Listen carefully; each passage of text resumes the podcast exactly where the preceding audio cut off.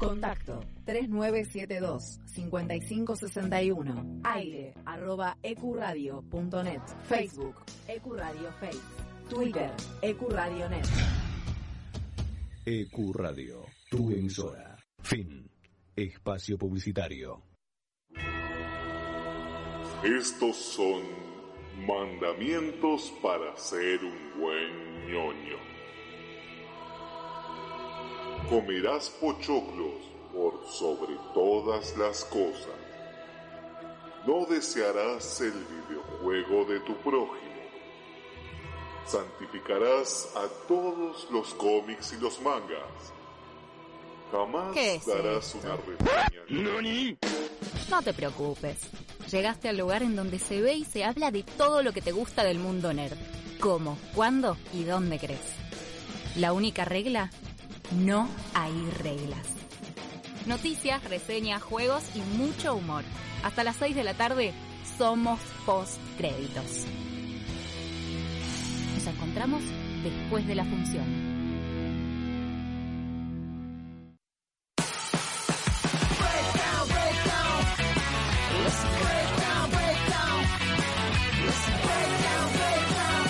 Ahí es.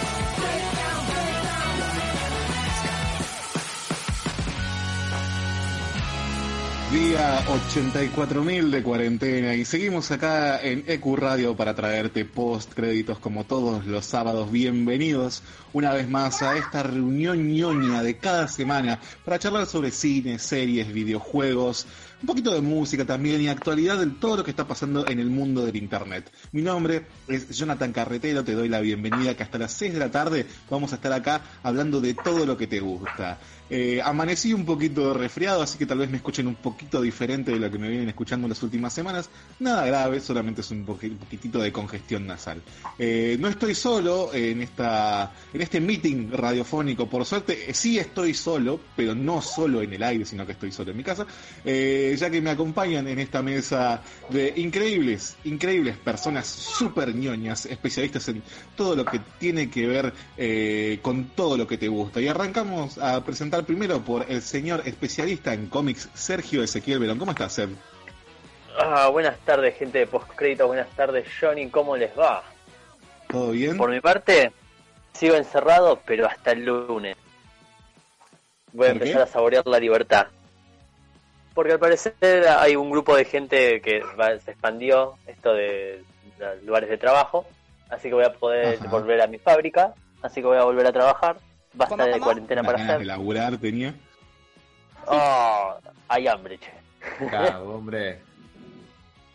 Eso es Así una realidad, bueno. sí, sí, sí. Ya, ya no tengo que esperar cuatro días para salir para hacer las compras generales. Claro. ¿Cómo, ¿Cómo te trató esta segunda semana? ¿Es? Ya perdí la, la cuenta. ¿Tercera? Eh, ya es la Pasa que la primera ni contó porque fue viernes solo. Claro, Ah, es verdad. Bueno, buen punto.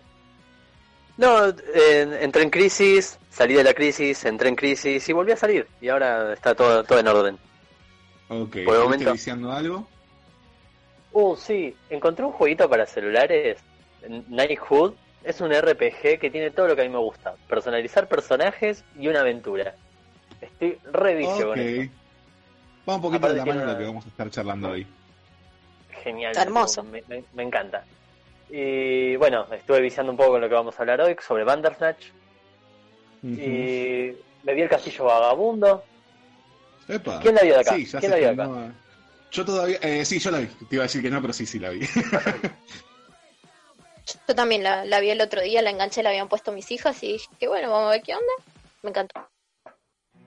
Ah, Alexis. No tuve el placer todavía. Ok, genial. Más, adelante lo, lo quiero- debatiremos. Yo quiero decir una you. cosa primero. Eh, ¿Vieron Kiki de casualidad? Es una de las películas de Netflix este, que ya está, de Ghibli, que ya está hace rato en Netflix. Yo No, no, había vi visto antes de que estuviera en Netflix. Eso te No iba a lo puedo creer. Ahí iba, ahí va mi, pregu- mi pregunta capciosa. ¿Viste Parasite? ¿Y qué pasó? ¿Qué te pareció? Mirá cómo te conozco. Mucho, buena película. Buena película. No voy a decir que no lo puedo creer porque, o sea, me la, venden, me la vendés desde agosto más o menos. No, pero y la verdad se tremenda. ganó todo. La, tremenda, la, la pude disfrutar. Final, final loco. Loquísimo. Sí, sí, loquísimo. No, no me lo esperaba. Fue lindo. Fue lindo. Pero sí, tal vez al ya saber el tremendo peliculón que es, no, no me llevé mucha sorpresa. Pero que lo pudimos disfrutar con mi pareja, lo re disfrutamos. Y sí. Sí, igual yo creo que te, te lleva por lados que por más que te digan que es un peliculón, no te los ves venir. Claro, sí, sí, sí. No, no, es que es, es, es disfrutable. Eh, no, no tenés ningún momento en el que decís quiero que esto termine, nada. Eh, es realmente entretenido. Así que bueno, por fin se te dio el hecho de ver Sí, Parasite. sí, sí. Y a quien le voy a preguntar a continuación si vio Parasite, que estoy seguro de que no fue, es la señorita Jackie Tuñas, nuestra Jackie Chan, especialista en todo lo que tiene que ver con manga, anime y todo lo que venga de Japón. Jackie, ¿viste Parasite? Eh, no. Te paso la bola, Jackie. Ahora, ahora, ahora la, la que va con la antorcha apagada soy yo. Sí, hubo, hubo- un tiempo que yo lo gedía a Sergio todos los días por WhatsApp para que vea Parasite. La- me, me voy a comprometer en este mismo momento eh, para verla para el sábado que viene. bueno, dale. No ¿Qué sé si esta semana? misma noche. No sé si esta Epa, misma es noche, un gran pero plan. es un es un buen plan, sí. Eh, conociéndote sé que tenés buen gusto, así que Oh, la tengo gracias. que ver. Qué tierna. salvo lo de Bleach, de pero bueno, después hablamos de eso. Eh, sí, no, no, no, no. Dios mío, no te puede gustar Bleach. No te puede no gustar Bleach. No, no, mira, yo, yo la vi un montón, me leí casi hasta el final del manga, hablo con fundamentos diciendo que es una cagada. no es como que vi dos capítulos y dije, ah, no, qué bosta. Eh, en Yo fin, tampoco Jackie, vi dos ¿qué, capítulos. qué tal, qué tal la, ponían a pelear. ¿Qué tal la semana de cuarentena? Bien, súper tranqui, la verdad. Salí a hacer las compras dos o tres veces, ya estoy como saliendo a comprar, qué sé yo, coca, cigarrillos. Eh, Ah, bueno. hoy, hoy salí a comprar Tevic y un Speed, así que imagínate ya. Uf. Ah, también estás media como resfriada, media como... Sí, sí, me levanté congestionada, pero estoy a full estornudos, así que no, no es coronavirus. Ah, bueno, ahí está mi perro ladrando de fondo, eh, por si no se notaba que lo estaba haciendo desde casa. Eh, ¿Algo que hayas estado viciando esta semana? Jugando no estuve jugando a nada, la verdad. No, pero es algo en el celular. algo viendo. Eh, Eh, ¿Qué? estuve viendo como... mm, Me emocioné con Beastars, la verdad. Entonces lo que estuve haciendo esta semana fue empezar a eh, stalkear eh, cosplayers que hacen cosplay de, de- de los personajes de Ok. Beastars. Encontrar muy buenos TikToks al respecto, para cagarnos de risa o que tienen que ver con situaciones de, del anime en sí. Y después estuve escuchando todo el disco de la banda, que si no me equivoco Oh, se llama sí. Ali. Es excelente, Ali, sí. tiene mucho jazz, me encanta, me encanta. Te, te, te Uh, dejan en eh, un estado de relax. Se llama Wild Side, que la rompe toda. Es excelente, no, no lo puedo parar de escuchar. Ayer estuve toda la tarde. toda la tarde. Sí, sí, sí, temazo, temazo. Eh, bien, de redes sociales, chicos, donde los podemos encontrar a Seb y a Jackie. A mí me pueden encontrar en bang.estás liquidado. B-A-N-G. punto estás liquidado. Jackie, Y a mí Así, me pueden encontrar como Jackie.sama. Jackie es J-A-Q-I-I punto guion bajo Sama. ¿Cómo suena? Perfecto, esto en Instagram. Y procedo a presentar al señor devenido del multiverso de posibilidades que cayó de la casualidad de que está hoy con nosotros. Es el señor Alexis Tinti, nuestro especialista en videojuegos. ¿Cómo estás? ¿Cómo va, gente? ¿Todo bien? ¿Todo tranqui? ¿Todo lindo? Qué ¿La voz de dormido, chabón. No, me acabo de levantar hace literalmente media hora porque dije Bandersnatch y quería, quería buscar un par de cosas para hablar más tarde. Media hora no la hijo de puta.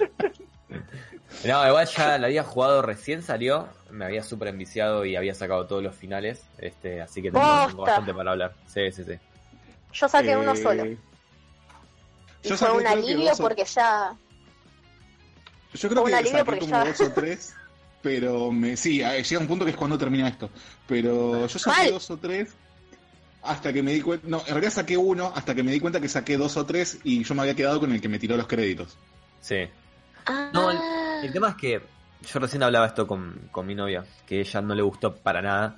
Y lo que le decía era que, si bien hay puntos válidos en que no te guste, si vos lo rejugás, o sea, es, es un juego en profundidad, creo yo. Porque hay muchos finales tan ocultos y que a la tercera o cuarta vez que los jugás recién se, se desbloquean.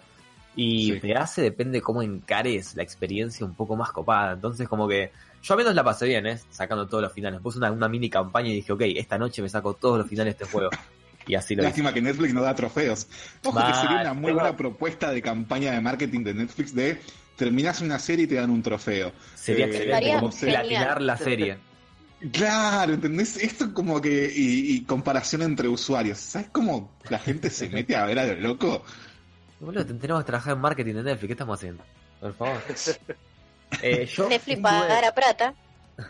estuve por mi parte jugando. eh, la semana pasada había hablado de que había jugado a Lori, a Lori 1, me lo gané. Sí. Ahora estoy con el Lori 2. Este. Y el Hollow Knight, que mi novia le está dando vicio tremendo. Y che, loco, qué buenos juegos. Pero la puta madre, qué buenos juegos. Me encantan los Metroidvania, o sea, te- me vuelven loco. Eh, y quería nada más decir de que si no jugaste el Ori 2, que el Ori 2 es como un juego que puede agarrar cualquier persona que tenga dos manos, este, Ah, bueno. en Xbox, sí, sí, sí. Si Oli no puede, entonces. No, Scioli cagó, Scioli tiene que pelear al- a la mujer, acepto que no tiene. Este, No.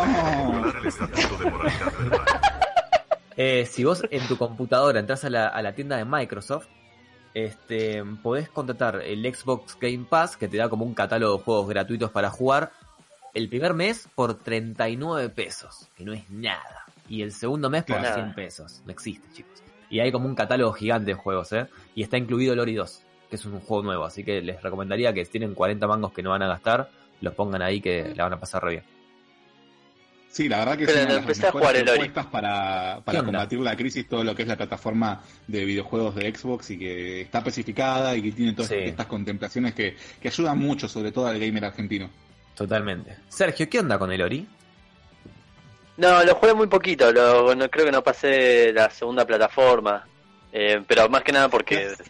La No, segunda no, no, no, plataforma. senta- Hice dos saltos y me aburrí. No, no, porque lo queríamos jugar con, con mi pareja y bueno, hasta que los dos nos podamos sentar al mismo tiempo se vuelve complicado, pero hasta el momento me parecía que era todo hermoso. Es, es eso, Recomendación eso, para la vida, no se ven series juntos y no se juegan videojuegos de a dos. Nah, A menos que el videojuego lo exija. Se ven series Ah, juntos, ¿cómo, cómo? ahora videojuegos a dos es más complicado. Yo Sí, tenía sí, una no, amiga, no, me, acuerdo que me decía que veía Breaking Bad con toda la familia. El tipo se tenía que juntar papá, mamá, hermano, hermana y se ponían a ver Breaking Bad. La, la debe estar terminando recién ahora. Ay, Dios mío. No, No, sí. ya entre tantas personas se vuelve re complicado. Pero supongamos con con, con Sofi, con una de nuestras grandes seguidoras, eh, siempre nos, nos juntamos para ver, no sé, Rick and Morty. Cada capítulo de estreno lo veo con ella. O para las series de Marvel. Ya de hecho, las películas siempre a los estrenos voy con ella. Es, es ley. Claro, eso sí. No, pero yo hablo de sentarse, viste, con tu pareja y un videojuego. Es como, es complicado. Yo no sé si lo haría realmente porque tengo como mis tiempos muy particulares y es como que tengo que tener el apetito de cierta serie. A veces no siempre me pinta. Es, es complicado eso de hacer las cosas de a dos. Sí, A mí- no, acá me, me tentó la idea porque Alexis me contó que estaba jugando este juego con la pareja y dije, bueno, ¿por qué nosotros no? Probemos esto. Jueguen al catering, les recomiendo. No, no, no, es un juego para No. jugar. Si lo tuviera, lo estaría jugando, eh, ojo. Júguense al Doki Doki Club de Literatura. Este, No. por, por ejemplo, para, para ver series, eh, a mí nunca me costó particularmente. Y esta cuarentena con mi novia estuvimos viendo Spartacus, que tiene cuatro temporadas, y loco la destruimos. Nos quedan tres capítulos y terminamos la serie. Y la estamos pasando, pero bomba. O sea, qué buena serie. Y para los juegos, si nunca había compartido un juego con nadie, y bastante bien, te digo, ¿eh? O sea, el tema está en, como son juegos de a uno, ¿no? Y de aventura, es en compartir el joystick, está medio raro, ¿viste? O sea, pero, y aparte quizá uno es más habilidoso que el otro y te, te miras a las trompadas, ¿viste? Como, che, loco, no puede ser que no puedas saltar dos plataformas, y yo como, vos sos pelotudo, era re fácil. Y nada, como todo, un- todo un tema. Pero, Claro, en ese, en ese caso yo soy medio como un fundamentalista del juego y es como que no podría pasar un, un juego eh, 50-50. Siento que lo tengo Claro. que pasar todo yo porque si no, no es un logro. Ojo, he pasado, no sé, el God of War 2 de PlayStation 2, lo hemos dado vuelta con amigos en un fin de semana en casa. Pero era, era otra instancia, era otra Obvio. la onda. ¿Entendés? Hoy por hoy es como que si me jugás 5 minutos de juego, ya siento que hay 5 minutos que me perdí y no van a volver de ese juego. Eso se llama. Tenés Me un con videojuego el en la, en la Ascension. pancita. ¿Cómo? Eso, eso es el egoísmo de tenés un videojuego en la pancita, sapo sapo. Claro, no, olvídate, sí, sí, eso no lo niego, pero no, no puedo, no puedo, es como, no, no, no, no, no, no. Eh, sí, me ha pasado muchas veces eso, no, no puedo, me cuesta mucho compartir ese tipo de experiencias. Ojo, me encanta que alguien juegue un videojuego que yo le recomiendo, ve una serie que yo le recomiendo, incluso la vemos, ponele juntos, entre comillas, por streaming o lo que sea, como se está dando ahora, pero yo ya tendría que haberla visto a mi manera y a mi tiempo. Claro. En fin, No, Tinti, redes hay sociales en donde te podemos encontrar. Alex Jundro con doble L en Instagram y Alex Jundro con una sola L en YouTube. Que loco, me, me, me estoy metiendo en una, un terreno complicado, calculo, ¿no? Porque estuve subiendo como reacciones a, a bandas que me gustan, que están sacando discos nuevos por la cuarentena. Y todos los comentarios que tengo son gente diciéndome, loco, reaccionate a esta canción. Y entra la canción y es como un quilombo absoluto. Es como, amigo, no puedo. ¿Qué, qué estás escuchando en tu casa? Hijo de puta. Eh, y ahora- El próximo video del canal de Alex Jundro va a ser reacción a Kulikitaka. Más, más o menos, así que es momento de, de redireccionar mi canal de YouTube, subo 3, 4 reacciones más y me pongo a hacer otra cosa, porque muchachos, Eh, pero es una forma muy fácil de robar y la gente se copa. sí, es, es real, es real, pero es divertido, no te voy a mentir que es divertido. Es como, es como cuando tenés una opinión de algo y no tenés con quién compartirla y es como, chabón, ¿sabes que hago un video con una opinión y la gente se suma? Es divertido. Claro, exactamente. Bien, a nosotros nos podés encontrar en Instagram como postcréditos.radio, memes, noticias, la última información sobre todo lo que te querés enterar, que incluso tratamos acá en el programa, la vas a encontrar en Instagram. Acordate, postcréditos.radio. Eh, no quiero dejar de saludar a Noé Goldberg, que está haciendo la operación de este programa también desde su casa. Hola Noé, ¿cómo estás? Eh, espero que ya la semana que viene nos podamos, nos podamos ver no lo aguanto más. en la radio. Eh, Extraño Estamos eso, todos esto igual, de, ¿no? de- de vernos en, en nuestra, eh, de, de vernos las caras. Así que eh, veremos cómo Sí. se da esta cuestión de la, de la cuarentena, si sigue o no sigue. Bueno, ya dadas las pertinentes presentaciones, ya saludamos a todo el mundo. Eh, les doy la bienvenida al programa. Noel, prepárate el botoncito porque acá, en este momento, ahora comienzan las noticias sexys de la semana.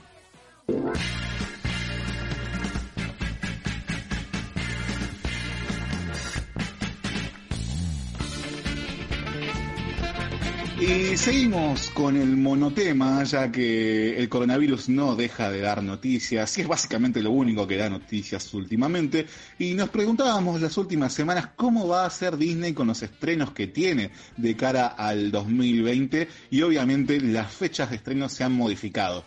Algunas me parecen corridas de forma exagerada. Pero vamos a empezar a charlar sobre eso. La- primera es Mulan, que ya tendría que estar en cines en estos momentos. Se pasó para el 21 de julio en estreno en Argentina. Un par de meses, ok, te lo entiendo. Pero, por ejemplo, después tenemos el caso de Black Widow, la siguiente entrega del universo cinematográfico de Marvel, que se iba a estrenar a fines de abril, primeros días de mayo. Se pateó literalmente su estreno hasta el 6 de noviembre del 2020. Vamos a tener que esperar muchísimo más para, para, para ver a Natalia Romanoff.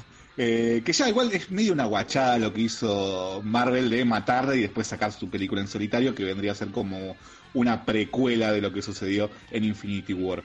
Siguiendo por la línea, de Marvel, The Eternals, que estaba prevista para noviembre del 2020, pasó para el 12 de febrero del 2021.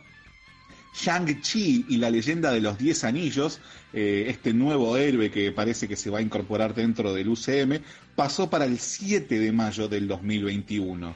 Doctor Strange y el, multiverso de la locura eh, pasó para el 5 de noviembre del 2021, o sea, se pateó esperar asentado. Eh, Thor Love and Thunder pasó para el 28 de febrero del 2022. A- a- a- Así seguimos así. Guardianes de la Galaxia, volumen 3 se va a estrenar antes. Eh, si te estabas preguntando por el rey de Wakanda, te digo que Black Panther 2 se estrena el 8 de mayo del 2022 y Capitana Marvel 2 se pasó para el 8 de julio del 2022. A su vez, la película protagonizada por La Roca y Emily Blunt, eh, Jungle Cruise, eh, basada en el mítico juego del parque de diversiones de Disney, se pasó para estaba prevista para julio del 2020, se pasó para julio del 2021. Literalmente la patearon un año. Entre otras cosas que se han pospuesto por el coronavirus es la producción y filmación de la tercera parte de Spider-Man dentro del universo cinematográfico de Marvel, que tranquilamente le podrían eh, poner Work from Home, eh, haciendo ahí un poquito de, teleconferencia desde casa. Sería como muy ayornado los tiempos que corren, ya que están tan ayornados.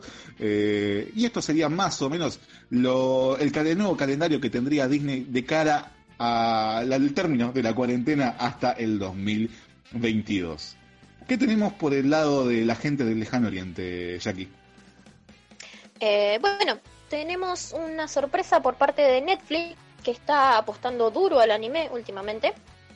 Eh, la popular Duro, duro, plataforma duro, de video streaming lanzó el primer anime hecho a mano en 4K, HDR y Dolby Atmos, Vamos. Como una gran Alácula. maravilla. para- Tomá, eh, anda a buscarla ya. Después de res- rescalar las obras más populares del anime como Sidonia no Kishi, Shiki, Oriogri y Godzilla, eh, Ah. Netflix y producción Ish- Ishi, conocidos por Ghost in the Shell y la parte de anime de Kill Bill, han ido más allá al presentar una obra en 4K y HDR desde cero. La animación en cuestión es un cortometraje llamado Sol Levante y hay un pequeño video en YouTube que es el detrás de cámaras de la ardua producción. Eso por un lado. Está muy lindo animado, yo se los súper recomiendo. Después tenemos noticias acerca de Cells at Work, eh, que es el anime que necesitamos ahora mismo. Es una versión de la- una vez el cuerpo humano más salvaje y divertida. Está muy bueno para pasar la cuarentena en estos momentos. Era el, Eh, el Oxydrige japonés ese, ¿no? Exacto, Sí. sí. es un afano, pero bueno. Es como, no sé, Oxy Drix era más, eh, no sé, me lo imagino a, a Will Smith actuando en Oxy Drix. Oh, esa es buena, ¿eh? ¿Ves? Está muy, está muy bueno. ¿Y a, y a quién podríamos poner como la pastilla? ¿A la roca? A, a Robin Williams, si viviera. Claro. Hubieran hecho un muy buen par, la verdad. Y después, eh, Cells at Work tiene un poquito más de, de, de cholaje, un poquito más de, de, de romance, por así decirlo, entre el leucocito y la, y la plaqueta de celular roja. Usted, si ustedes no lo perciben, yo sí, porque soy, soy mina y me encanta el drama. No tiene nada que ver, ¿eh? Esperancita. Este, creo que... Qué linda te ves hallando romance en cualquier lado, Esperancita. claro, hay hombres. Pero tu vida es un asco. O sea, ¿vos te- por, por qué te pensás que me vivís por los furros? No, por el culebrón. Sí, ¿Ah, lo no? que- la volvería a ver, te juro que la volvería a ver, estoy muy manija.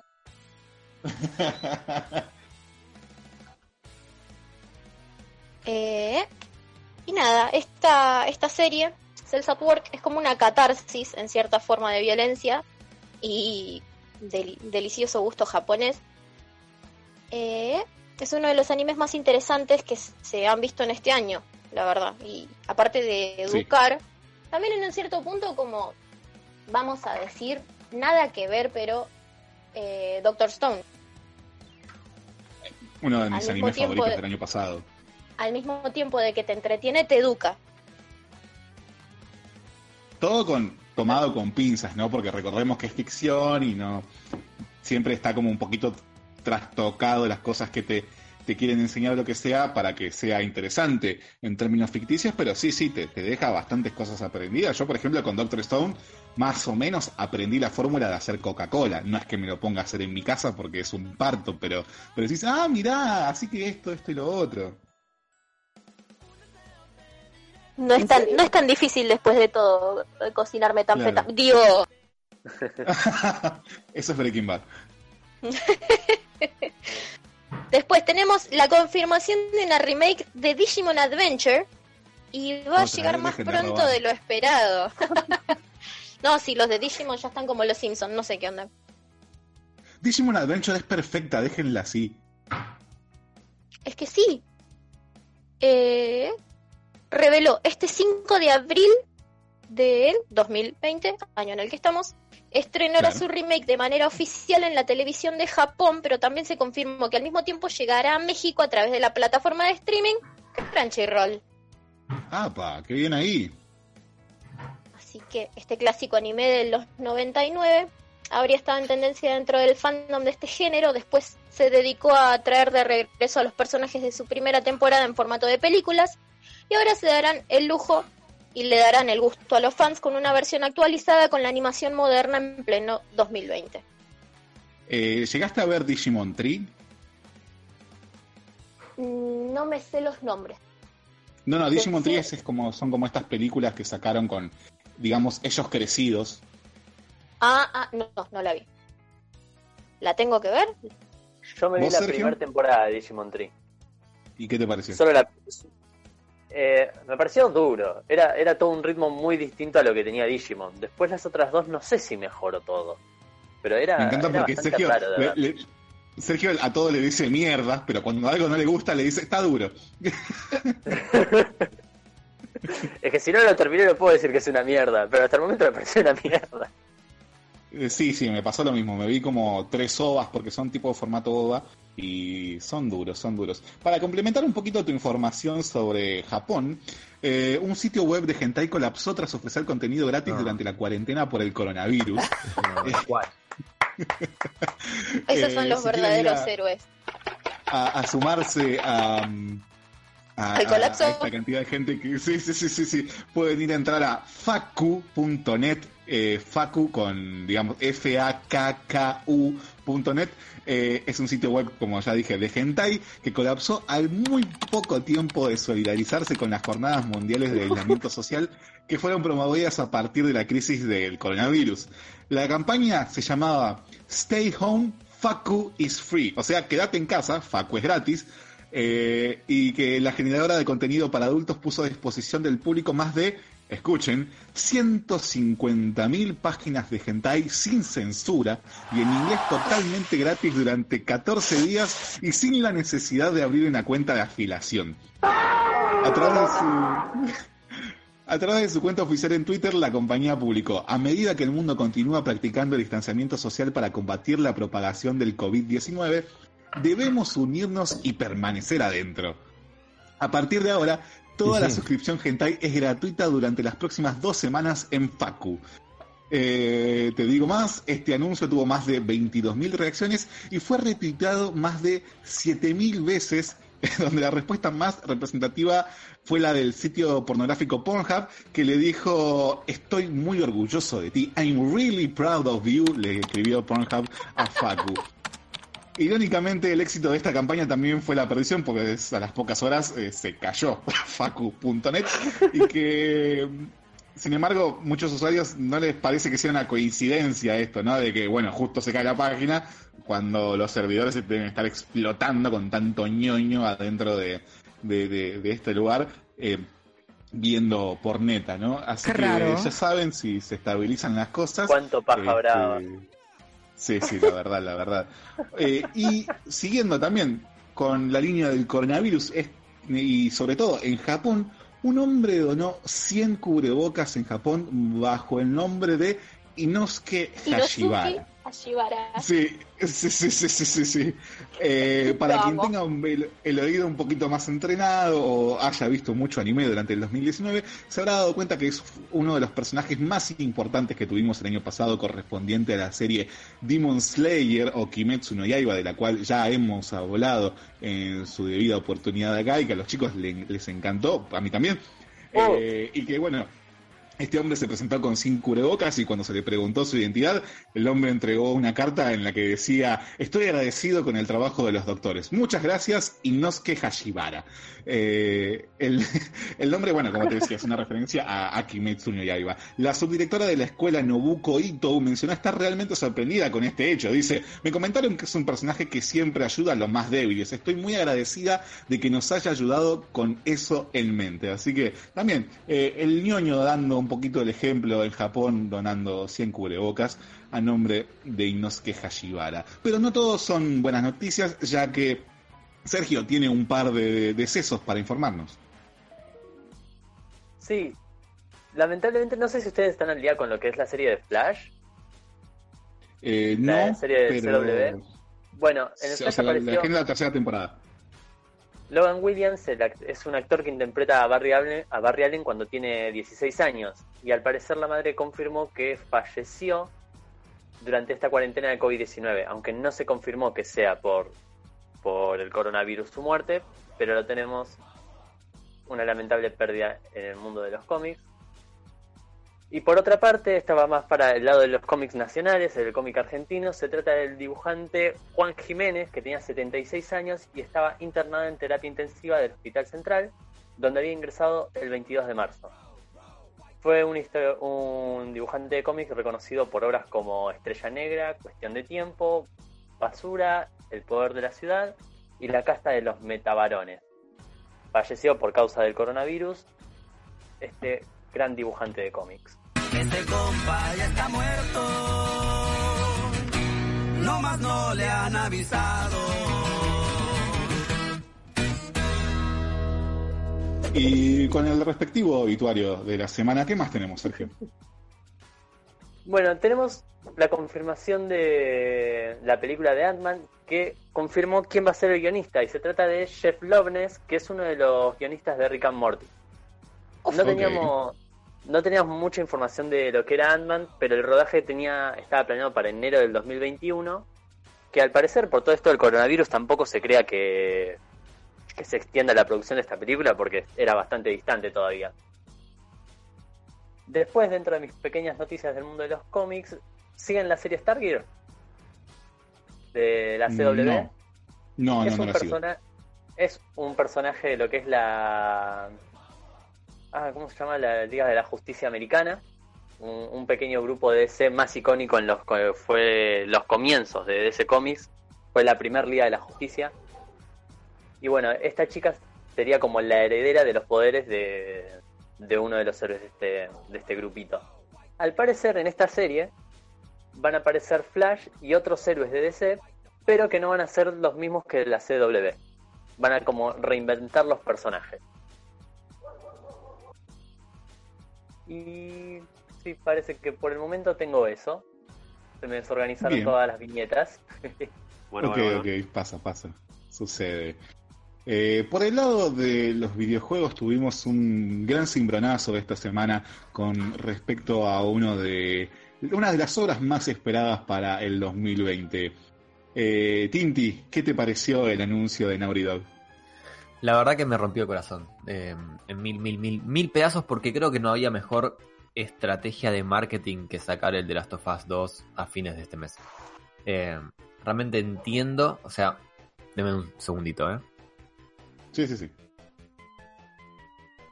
Como sabíamos, eh, The Last of Us parte 2 eh, estaba prevista para los últimos días de febrero, después se pospuso eh, su lanzamiento porque el videojuego en teoría no estaba terminado para fines de mayo de este mismo año y ahora por hechos que todos sabemos de dominio público eh, se pospuso la estre- la- el estreno de este juego pero ahora con la peculiaridad de que es una fecha incierta la que Claro. dice Naughty Dog cuando va a salir este juego Claro, y supuestamente las razones son por temas logísticos y por temas eh, de ventas que no lo van a sacar. Eh, entiendo que hay un gran mercado en Estados Unidos para los juegos físicos, eh, mucho más grande que en el resto del mundo. De todas maneras, creo que no había mejor chance de sacar este juego que cuando está todo el mundo en su casa. Literalmente, están todo el mundo en su casa. O sea, sacas un juego sobre una infección, no similar al coronavirus ni a patadas, pero sobre una pandemia que voltea a la humanidad, con el renombre de Last of Us, y vas a tener mucha gente jugándolo en casa, un super éxito. Gente que trabaja, que no tiene la posibilidad de hacer work for home, que están en cuarentena obligatoria, que no pueden moverse de ahí, van a jugar el Last of Us, estoy completamente seguro. Claro.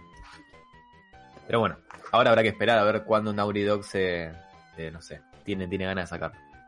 Esperemos que sea lo más pronto esto de la posible. fecha incierta. Sí, Claro. Es, tiene sentido porque eh, también Naughty Dog estaba como en procesos de, eh, de terminar el juego, de darle como los últimos ajustes a los tornillos. Y con esto del coronavirus se le atrasa todo, por más de que mucha gente diga, bueno, maestro, pero pueden trabajar desde su casa.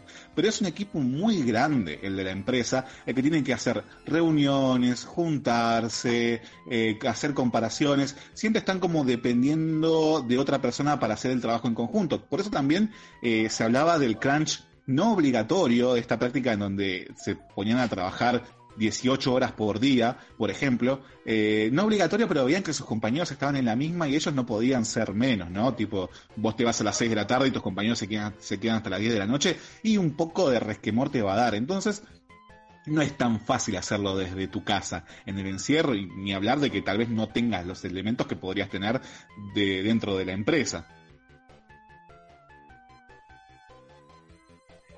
Y para, bueno, para seguir con la información de los videojuegos, esta vez un poquito mezclado con el cine, se está especulando hace años, creo que desde que salió el primer juego de God of War, una película sobre el espartano.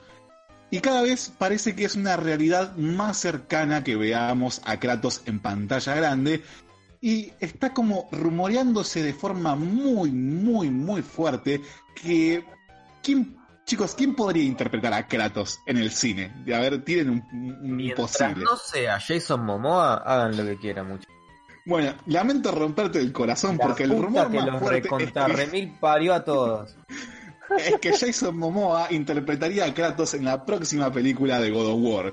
Pero la Todo esto aunado al éxito que tuvo él en Aquaman eh, y bueno, Game, Game of Thrones y todo, todo, todo lo que ya conocemos a, a, a Jason Momoa, A Jason ¿no? Momoa. Eh, sí, sí, sí. No sí, te cae bien eh, Jason Momoa, al parecer, Alexis.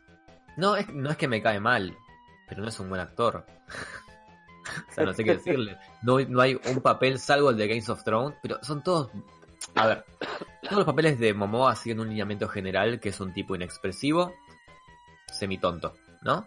En en Aquaman Sí. pasa exactamente lo mismo. Y Jason Momoa en Games of Thrones era lo mismo. Y si tiene papeles fuera de estos dos lugares, es en una serie de Netflix que no me acuerdo el nombre ahora, se llama The Villager, The Outsider, algo así, y es lo mismo. Entonces no es un, un actor con un gran rango. No, no tiene rango. Actoral. Claro. Convengamos que Kratos tampoco requiere un gran rango actoral, Bueno. es un tipo que siempre está enojado, es muy parco.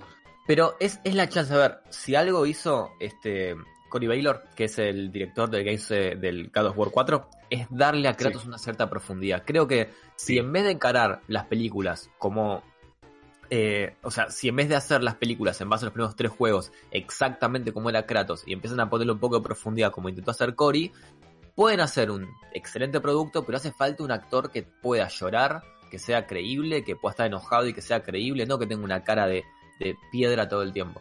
Eh, no me gustaría realmente ver una adaptación de God of War 1 en la tele porque sería horrible. Porque God of- o sea, es un lindo juego, pero es una historia súper medio mediocre, increíblemente mala, en mi opinión, las del God of War 1. Eh, incluyendo el God of War 2 y el God of War 3, que tiene una historia general súper paupérrima. Si vos le metés un poquito del nivel de guion que tuvo el God of War 4, puede ser un excelente producto. Ahora, Jason Momoa. bueno, es un recordemos tipo que God of. War 2, que es para mí el mejor de la primera trilogía, eh, fue escrito por Cory Barlow, el mismo que escribió God of War 4. No, Tal pero vez Cody. hacer Sí. eh, dos películas con la primera trilogía eh, o no sé.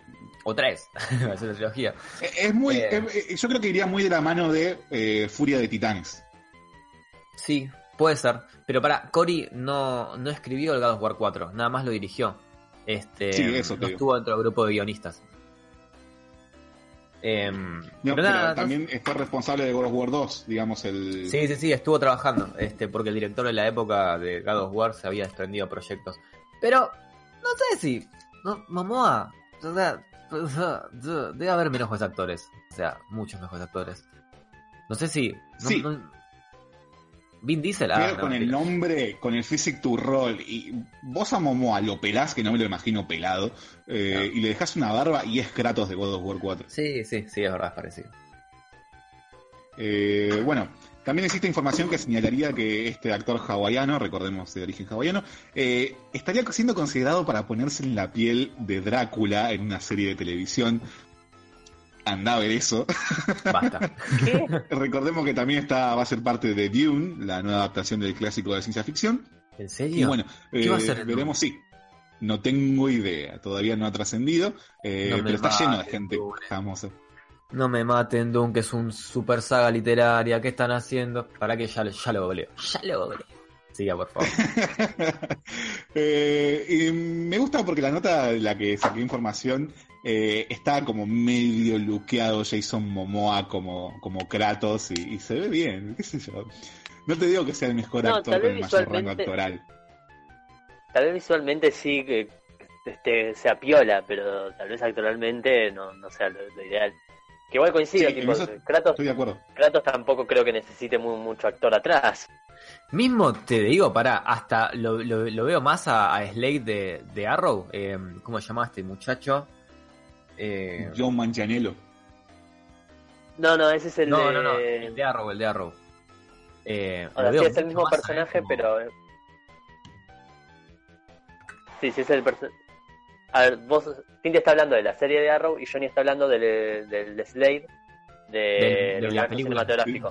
No, no, sí, sí, no, se, se me hacen un marote. Claro. Eh, sí, el Slade de Arrow sería un buen Kratos. Boludo, ¿viste la voz Aparte, que tiene? actorazo. Sí, sí, sí. Actorazo. Duro, aparte. Pero no tiene tanta chapa como Jason Momoa. Vos haces ese chabón, lo pones, eh, se- le mostrás una foto a tu tía Marta y no te lo reconoce. Ahora vos a Jason Momoa, Vale. y mal que mal el mundo vio Game of Thrones. Sí, Mal pero, que mal el mundo vio la, eh, la Liga de la Justicia. pero pensemos de que realmente tener un actor de renombre en una película de videojuegos jamás hizo nada bueno por el género. O sea, eh, Assassin's Creed, la película tenía al, a- al chabón este que hacía ese. y es una poronga esa película. Después tenés eh, la de eh, World of Warcraft, que tiene al quiso de Ragnar, otra poronga de película. O sea, tener un actor de renombre no te hace, no aporta nada. No, obvio, eh, artísticamente no aporta nada, pero sí te vende más entradas. Mucha gente va, va a ir a ver a Jason Momoa. Eh, es verdad, es verdad, es verdad. Género de mierda. Al final, la película que se va a llevar el Oscar en el 2020 va a ser Sonic porque va a ser la única que se estrenó y va a ser la mejor adaptación a videojuego de la vida. Completamente real. Eh, Eh, yo tengo una- el mundo de- Sí, Perdón, tengo una noticia también así, eh, crossover entre videojuegos y, y TV y series. Es algo que me, me pega un poco más cercano al corazón, así que va a ser medio como un rant esto. Y es que Star Trek tiene una nueva serie que es eh, Picard. No sé si la, la conocen, la escucharon hablar. Sí, sí. eh, Picard, sí. En la que está el peladito Pikachu. este. eh, Pikachu, claro. Impactrueno. Que está el peladito este que hacía de, de Javier en los X-Men. El profesor. Exacto. Y estuve viendo Star Trek Picard porque me gusta todo lo que es ciencia ficción. Y llegamos a un punto dentro de Star Trek que es que ahora acaba de terminar la primera temporada. Y ya habíamos empezado a ver entre, entre yo y un par de amigos en los capítulos anteriores de que había cosas del plot de la serie que los veíamos repetidos, ¿no? Obviamente en ciencia ficción se ha hecho todo, así que es muy fácil ver cosas que ya viste. Pero decíamos, che, esto yo lo vi antes y lo vi exactamente igual. Y buscando en internet, internet entera se dio cuenta, portales gigantes como IGN o, o Red Media Letter, de que Star Trek Picard acaba de robarle toda la trama, absolutamente toda la trama, al videojuego Mass Effect. Pero completamente toda. Llega un punto real en el que para el final de temporada decís, los guionistas son unos ladrones. Y encima ni siquiera está todo tan bien hecho como en Mass Effect. El, el plot de la temporada 1, esto es un breve spoiler, pero no creo que nadie acá haya visto Star Trek Picard, es que, sí, es la realidad, le temen a una raza alienígena que creó una inteligencia artificial, la cual expulsaron de la Tierra porque cada cierto tiempo hay un ciclo en el cual destruyen la vida terrestre. Lo cual es, es el plot de Mass Effect, del 1 al 3. Es literalmente. Es literalmente la trama principal del videojuego. Una, una locura. Me, me vuelve loco. Mass Effect es mi juego favorito de la historia. Y me parece que. No solo que no le hacen justicia. Sino que me molesta que nieguen que están robando plot. Porque están robando plot. Y están robando a mano armada. Y me parece una locura. Literalmente locura. Hay que ver cómo, cómo es la ejecución. No te digo que salga a defenderlos, pero justamente esta semana estuve leyendo un poco de sobre lo que son transposiciones y, y viendo videos y cosas así, y hablaba Sí. sobre cómo una misma trama se puede llevar a otro panorama y crear algo nuevo. Hacía la comparación pronta de los siete samuráis que Sí. después fueron transformados en los siete magníficos, pero que ah, tiró una muy interesante que era eh, vos te presenta una película sobre una aldea explotada por bandidos que vienen a sacar la poca comida que tienen. ¿Vos qué pensás? Los siete magníficos, los siete samuráis, pero también tenés bichos de Pixar. Claro. La premisa puede ser la misma y los enfoques son diferentes. Y que a veces ciertas licencias como que nunca se termina de, de inventar nada. También hacía la comparación eh, entre Sherlock Holmes y House, que House vendría a ser Sherlock Holmes, nada más que en vez de resolver crímenes, resolvés enfermedades. Claro, pero es diferente. si House vos- estaba basado en Sherlock. Claro. Pero es, es diferente si vos agarrás eh, un tipo de trama muy general y lo aplicás a un enfoque diferente, a tu propia historia, lo que fuere, pero acá es literalmente es todo igual. Star Trek se basa en un grupo de humanos dentro de una nave espacial que se enfrentan a X problema con aliens en, en- otra galaxia. Hasta ahí estaría todo perfecto. Es Más, si le ponen el nombre a la nave Star Trek el Normandía, sería una referencia y pasa. Pero acá todas las razas, las cuales son enemigas, esta que creó la, la inteligencia artificial, la que está afuera, es todo exactamente lo mismo. O sea, no es como que se roban pedacitos de trama. Agarraron los villanos exactos. No hay como una, una raza diferente. Son dos. El, el sonido que hace esta raza alienígena, que desconocemos en la serie porque no, no la vimos, es una copia del ruido de los, de los de los Reapers del Mass Effect 3. Y hay videos en YouTube que lo prueban. Te ponen en el costado el, el sonido de Star Trek y en el costado el de Mass Effect. Y agarraron el mismo ruido del cuerno. El Ah, son las hijas de puta. es increíble. Y además, este. Uh, había una cosa más que no me estoy acordando. Que se habían robado. Pero es muy loco que Pero sea todo tan exacto. Claro, es demasiado exacto como para decir, ok, se basaron ligeramente en esto. Ah, ahí está. Claro. Los personajes. No es homenaje, es principales- plagio. Claro, los personajes principales hay un par de elegidos que tienen visiones sobre estos seres del otro mundo. Que Shepard en el juego 1 tiene visiones. Es, es, es, es el plot del juego 1 es Shepard con visiones sobre los Reapers. Eh, O sea, se están robando como cosas muy puntuales que te generan toda la trama de, de Mass Effect, no un pedacito de trama. Hasta el sonido. Es, es muy loco. Es como nadie se dio cuenta. Como alguien lo aprobó. Cada vez te iba a decir, ¿nadie, está haciendo una denuncia al respecto? En internet, bueno, yo en Twitter sigo a los escritores de Mass Effect eh, y uno tuiteó de que está seguro de que los, los creadores de, de Star Trek vieron o jugaron Mass Effect. No dijo nada más, pero dijo como, che, estoy seguro que esta gente jugó el Mass Effect y puso como un emoji. Obviamente, acciones legales no creo que se puedan tomar, no creo que tampoco tenga sentido. Mass Effect es un juego hace 15 años, pero Ey, yo creo Es que medio sí, duro. Yo, yo lo haría. Sí, yo también lo haría, ¿sabes? Montar un agujero en la cola por hacer esto, pero bueno, eh, caen ellos.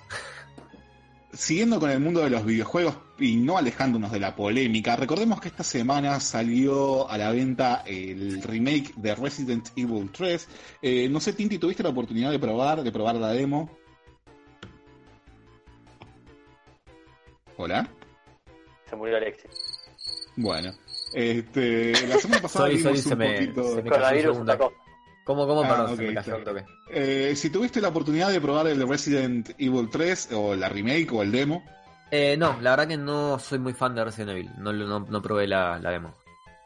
Ok, ah, hubo un poquito de polémica por el hecho de que mucha gente decía que dura muy poco, se estaban diciendo que dura tres horas, estamos hablando de un juego de 60 dólares, este, y que dentro de esta remake hay una polémica porque uno de los bonus, una de las cosas del pre-order eh, que te vendían era eh, el traje original de Jill Valentine, eh, recordemos que es la protagonista del Resident 3, y que bueno, mucha gente hizo esta precompra con la intención de tener a, a Jill, digamos, en minifalda y en escote, que era como se la tenía en el juego original de los 90, pero por obviamente un cambio de paradigma, hoy por hoy ya no está igual. Hoy la ves vestida como una policía como corresponde, porque no tiene sentido afrontar un apocalipsis zombie en minifalda y escote. ¿Cómo que Pero no? mucha gente, No mucha sé si gente salió a quejarse. escote, No sé, ¿eh? Es muy esa, incómodo. esa mentira extra. Mm. Hay que correr cómodo, chicos. Ahí corre coma. Eh, pero bueno, porque mucha gente se empezó a ofender porque lo que te hacía esta precompra era habilitarte el traje clásico de Jill Valentine con, eh, digamos, la- las características de, de- de la nueva generación. Pero en una escena en donde ella se, se agacha y se arrastra por el piso, mucha gente descubrió que en realidad lo que Jill tiene es como se le dice skirt, que vendría a ser como una pollera combinada con un short, eh, algo muy parecido a lo que utilizan las tenistas. Y la gente salió a poner el grito en el cielo de la forma más estúpida, eh, a ¡Hemos sido quejarse, engañados!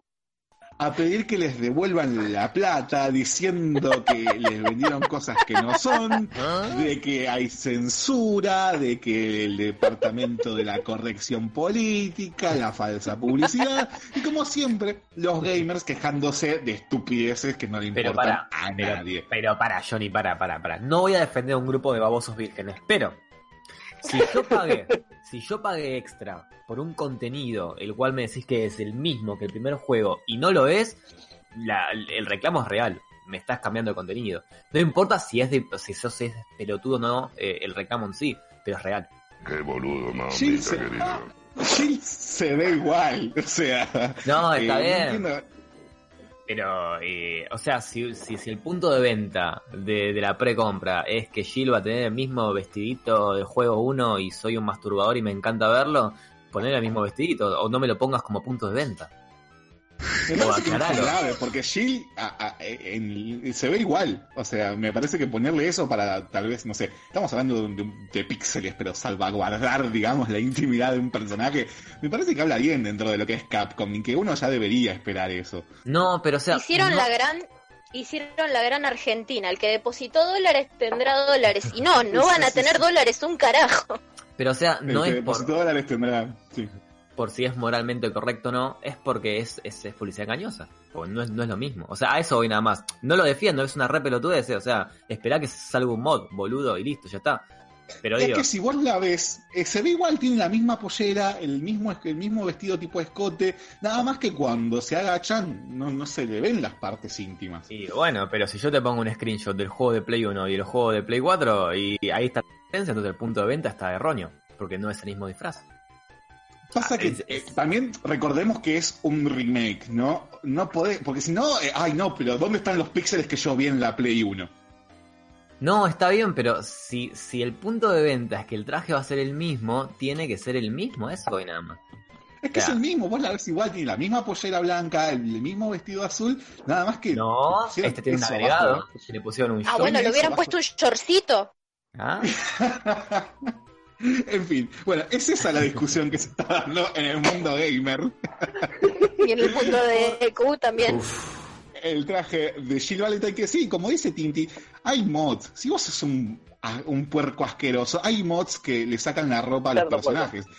Hay un mod que es muy divertido en donde a Nemesis lo hace chiquito, del tamaño de un juguete, Ay, entonces no te va corriendo por todo el mapa y como que no te inspira mucho miedo que digamos, y es muy gracioso ver cómo te corretea y tiene el sonido de los pasos re pesados, pero tiene el tamaño de un autito a control remoto. Ah, sí, sí, lo jugaría. remake habían hecho de que uno de estos zombies que te persiguen era, era un tanque gigante con la cara de, de Oni-chan. Era increíble. Claro. Sí, sí, para mods la comunidad está hecha y la verdad que ponerse a quejar por esto me parece una estupidez, qué sé yo. Devuélvame el Sí, dinero. un- Cambiando un poquito la, eh, la vereda de la información, pasamos más que nada a hablar de cine eh, y un- una sugerencia, una recomendación para esta cuarentena, ya que si te gusta los cortos de terror y todo lo que tiene que ver con creepypastas y todo eso, el Festival Me de encanta. Sitges en su página de YouTube, lo buscan como Sitges, eh, en alusión o alegando la suerte de una cuarentena un poco más corta, decidió subir cortometrajes de terror gratis a YouTube para que la gente los vea durante la cuarentena. Así que ya saben a dónde dirigirse si tienen ganas de ver algo de calidad, eh, tal vez un poco más experimental, algo que no es tan mainstream, eh, en YouTube gratis, tranquilo, todos tenemos YouTube, todos lo usamos, eh, así que es una opción más que válida para poder entretenerse durante esta cuarentena. Y lo último que te voy a decir en esta ronda de noticias es que la aplicación Google Play Movies va a liberar contenido también gratuito para aprovechar durante la cuarentena. Así que ya te contamos de todo. Te contamos sobre videojuegos, te contamos sobre Japón, cosas gratis que va a haber eh, gracias a la cuarentena. Estamos cursando la, el final de la segunda, ya tirando tercera semana de esta cuarentena. Yo entiendo de que se está volviendo pesada, la gente tal- le cuesta cada vez más no salir a la calle. Eh, también digamos que las autoridades no están haciendo del todo las cosas bien para que la gente no se aglomere, pero bueno, eso es algo que se va a ir resolviendo con la cuestión de los días. Eh, esperemos que eso llegue a buen término. Eh, entendemos que se pone pesado a veces, pero eh, con toda esta separación de las personas, se me vino una película a la cabeza, una película de la cual ya hemos hablado más de una vez, que es Kimi no Nawa, y pensaba, loco, si Taki y Suguha pudieran estar separados por literalmente la distancia del tiempo, ¿qué nos cuesta eh, esperar una semana más?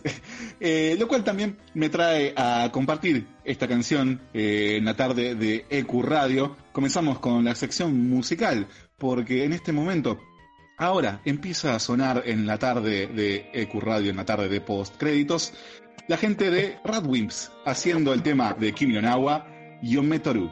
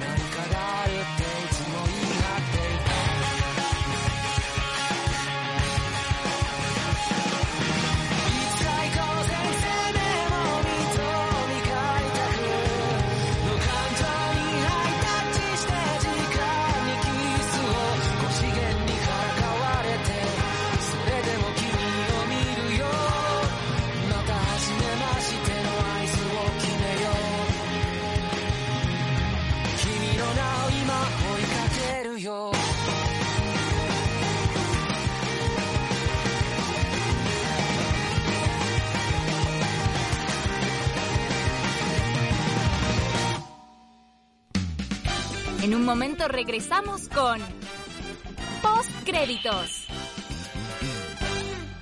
Inicio. Espacio publicitario.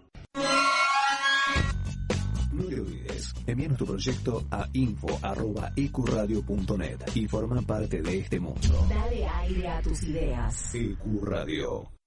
Experiencia Saturno. Atrévete a vivir un mundo nuevo. Sábados, de 20 a 22. Anímate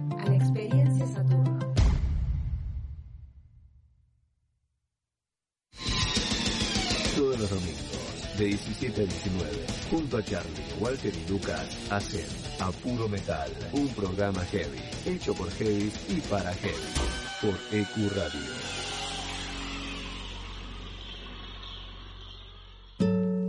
La radio es un espacio donde uno logra conectarse con varios sentidos. La radio genera una sensación de libertad y fantasía.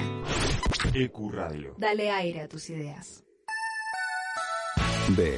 Invasión Bicicleta. La ciudad se vive desde dos ruedas. Con Clarisa Arreguer y Matías Abalone.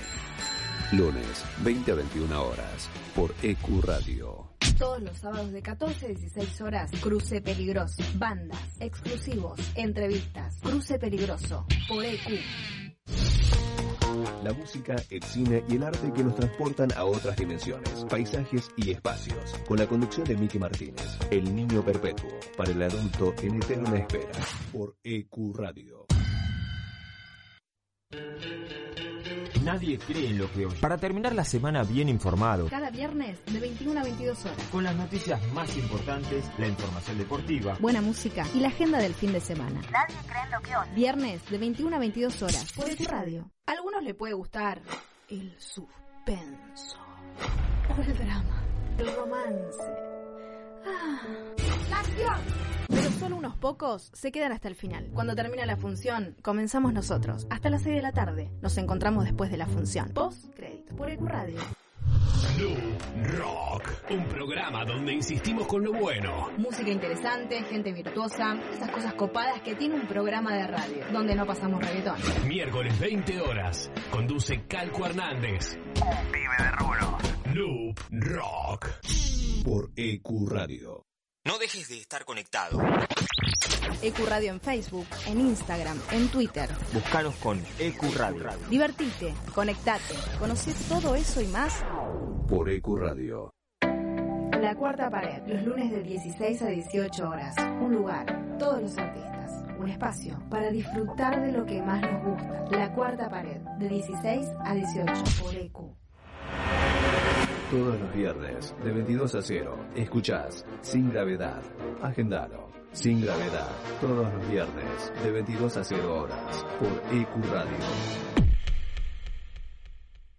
Todos podemos hacer algo para prevenir el coronavirus. Por eso es muy importante que te quedes en tu casa y solamente salgas para comprar comida y medicamentos. Para saber sobre síntomas y consejos de prevención, chatea con la ciudad al 11 50 500 147. Cuidarte es cuidarnos. Buenos Aires Ciudad. Vamos, Buenos Aires. Contacto 3972-5561. Aire arroba ecuradio.net. Facebook Ecuradio Face. Twitter Ecuradio.net. EQ E Radio, tu emisora. Fin. Espacio publicitario. Ya volvimos con más Post Créditos.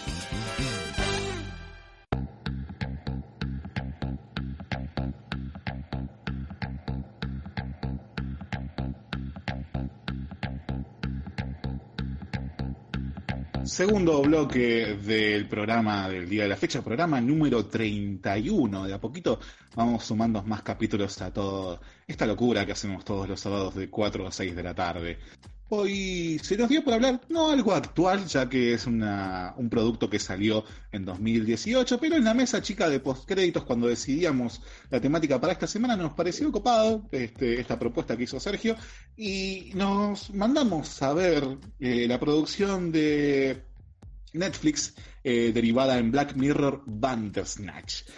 Tengo que decir a priori que fue todo un reto ponerse a analizar esto. Para, este, para el que no sabe, eh, Bandersnatch es como una película, una serie, un capítulo de una serie, un videojuego al mismo tiempo que eh, uno puede acceder a través de la plataforma de Netflix. ¿Cuál es la principal característica de Black Mirror Bandersnatch? Que es una película interactiva. En ciertos puntos de la trama eh, te va a exigir a vos que tomes una de dos decisiones y a raíz de esa decisión va a continuar con la historia de una forma u otra. De, esa es como la peculiaridad más grande de Bandersnatch. Obviamente con el tinte Black Mirror que que ya de por sí es como tecnológicamente desesperanzador.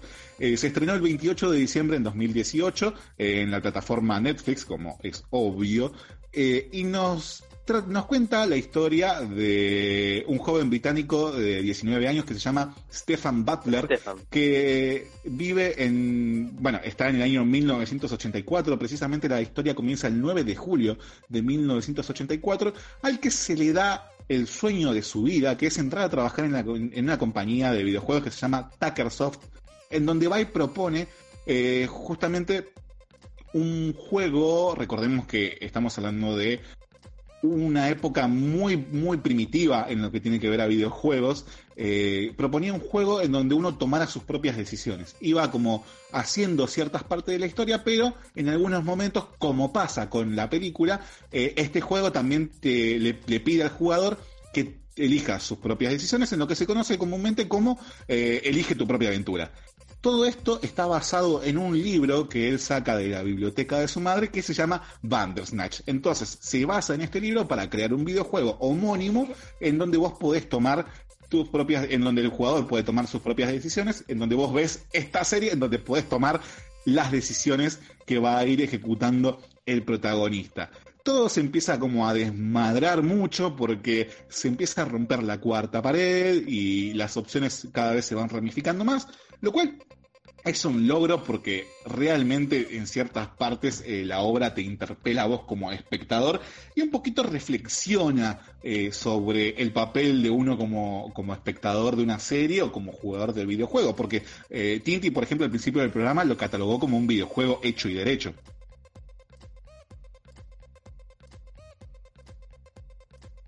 no sé, chicos, ustedes, ¿cuál, ¿cuál, fue su experiencia con Black Mirror Bandersnatch? A mí me encantan, me encantan los libros de Elige tu propia aventura. Fue una de las cosas que me introdujo en la lectura. Así que cuando salió esta propuesta de Netflix, casi que salí corriendo.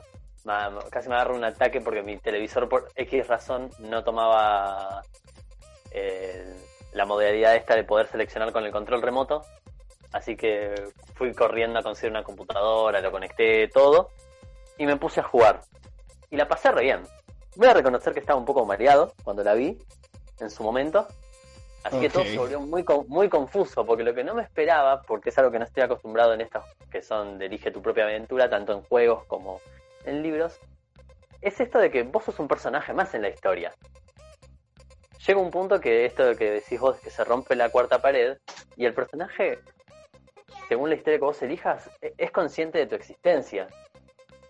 Y ahí me parece que es como la mejor parte, la mejor parte de, de Bandersnatch, que es este rompimiento de la cuarta, de la cuarta pared. Vamos a advertir que vamos a dar full spoilers. Eh, esto se estrenó en 2018. Eh, igual, insisto, cada uno como que puede llegar a, partes de la historia donde nosotros no llegamos. Claro, pues si no me equivoco tiene cinco finales fijos en los que, como algo que me parece muy lindo es que la serie te califica como jugador. Ah, sí, a mí no me pasó. son estos finales en los que aparece el presentador de juegos y te agarra y te dice, bueno, el juego Bandersnatch tiene tres estrellas, parece que, que el creador fue así, y como que te hace un criterio sobre, no, pues se tomaron estas decisiones que fueron violentas, se tomaron decisiones apresuradas, eh, claramente eh, todas estas decisiones vienen de alguien trastornado. Entonces como que te interpela y te dice, tipo, che, esto, tomaste Bueno, eso no lo había tomado así, digamos, lo tomaba como, eh, digamos, finales buenos o finales malos, pero no como un análisis del juego, del espectador en sí. Claro, yo no pasé por todos los finales, pero pasé por un par en los que me encontré con esto de que te califican con de una a cinco estrellas, y en un momento me causó gracia, porque en un momento yo todas mis decisiones fueron muy aleatorias y, y recibí eso como devolución. Todas decisiones muy apresuradas, sin sentido, incongruentes, te doy dos estrellas. Claro. Y ahí me, me- me levanté y dije, escúchame, si yo te quiero sacar el ¿Qué te buen pasa? final, te lo saco. Claro. Y me puse y me puse a, a ver de vuelta para sacar el final de cinco me está estrellas. insultando. Claro. Señor, estoy mareado, no me juzgue.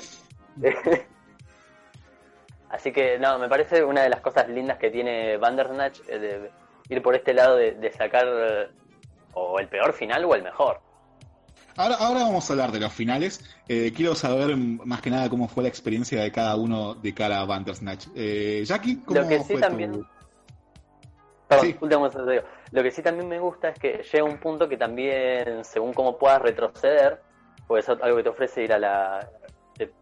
se vuelve medio un bucle. Es Sí. como que a veces Sí. eh, Ahí hay un terminás problema. volviendo Ahí al mismo lugar. Eh, entonces se vuelve como medio... Es un medio un laberinto por momentos. Eh, sí, No yo lo, lo, perci- lo percibí como un laberinto tal cual. Y, y bueno, ahí está dentro de una de mis quejas y la falsa, la falsa sensación de libertad como con los videojuegos. Pero ya vamos a hablar de eso. Jackie, ¿cómo fue tu experiencia con Bandersnatch? Eh, la empecé a ver barra jugar bastante emocionada. Eh, me gustaba, me, me gusta la idea de que lo que yo elija repercuta en lo que les va a pasar a los, a los personajes. Em, pero con el correr de la película y los finales fallidos y, el volver atrás, volver atrás, volver atrás, me fui como em, frustrando me fui como frustrando y, y a la vez como, no, pero si elijo esto se va a morir y no quiero que se muera porque pobrecito tiene una hija y no sé qué. Entonces que se muera Claro. el otro. Igual es complicado porque eh, el juego como que no sabes si quiere que vos rolees o que vos seas un guacho. Claro, claro. Después en, en otra parte, qué sé yo, te hace elegir entre, entre, no sé, no me acuerdo si era golpear la mesa o matar a tu viejo y el- Claro, no, era golpear la mesa o echarle té a una computadora. Iba, iba de, de, de 0 a 100 en el juego, ¿viste? O hacemos la tarea o fulminamos una iglesia. O sea, ustedes. Mal, eh, tal cual así. O tomamos la Bastilla o pedimos una pizza y, y unas birras, ¿no? ¿Qué, qué la vida no se resume a eso? La verdad que sí, sí. Sí. ¿No estamos vuelta. todos jugando en este momento? No, no nos pongamos en ese plan porque vamos a terminar muy mal. Muy Inception. Ah, qué linda que es la Matrix. Sí. Claro, claro, claro. Eh, ¿tú me y bueno, qué, qué te pasó entonces con Bandersnatch? Y nada, en un, en un momento eh, pensé que había tomado la decisión errónea y dije, uy, la puta madre, ¿qué hice mal ahora? Y me saltaron los créditos y terminé. Y ter- terminó ahí. Y Ok, dije, creo que ya "Mirá, sé cuál es el final. Creo que obtuvimos el mismo final. ¿Posta? Bueno, Sí, ahora... eh, eh, ahora, ah, ahora vamos a hablar de eso. Este, Buenísimo. sí, es complicado lo que vos decís de que se hace un poco cansino porque vos ves la duración al principio de, de cuando vas a darle play y te dice una hora y media. claro, sí, no, y no es una hora y media las pelotas. No, con suerte. Si, si le, querés sacar provecho o si el juego te empieza a hacer dar vueltas, vas a estar dos horas y media fácil. Sí, fácil, Qué bello. mínimo. Eh, Tinti, ¿cómo fue tu experiencia con Bandersnatch? Eh, yo, por mi parte, calculo que al igual que Johnny, eh, o al igual que Sergio con los libros, estoy muy acostumbrado a estas aventuras donde puedes elegir, eh, bueno, cómo terminar la historia, ¿no? Y Bandersnatch lo arranqué a jugar con la idea de que iba a haber como varias este, variantes en los finales. A mí me gustó, no la pasé mal. Eh, sí siento que la historia podría haber sido mucho mejor. La verdad que me pareció bastante... Me gustó mucho que esté basado en un, en un libro, a lo tu, tu propia aventura, que ese sea como el plot.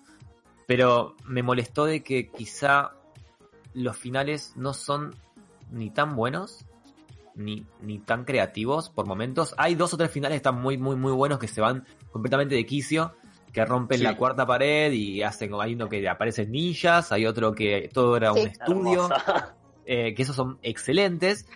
Pero los finales reales del juego, los que son como neutro, positivo, negativo, son súper aburridos. La verdad que ahí no lo disfruté. Me llegó a Y son demasiado crípticos. Son, sí, sí. Va, no me, no, me- no me molesta el hecho de que se vuelvan oscuros.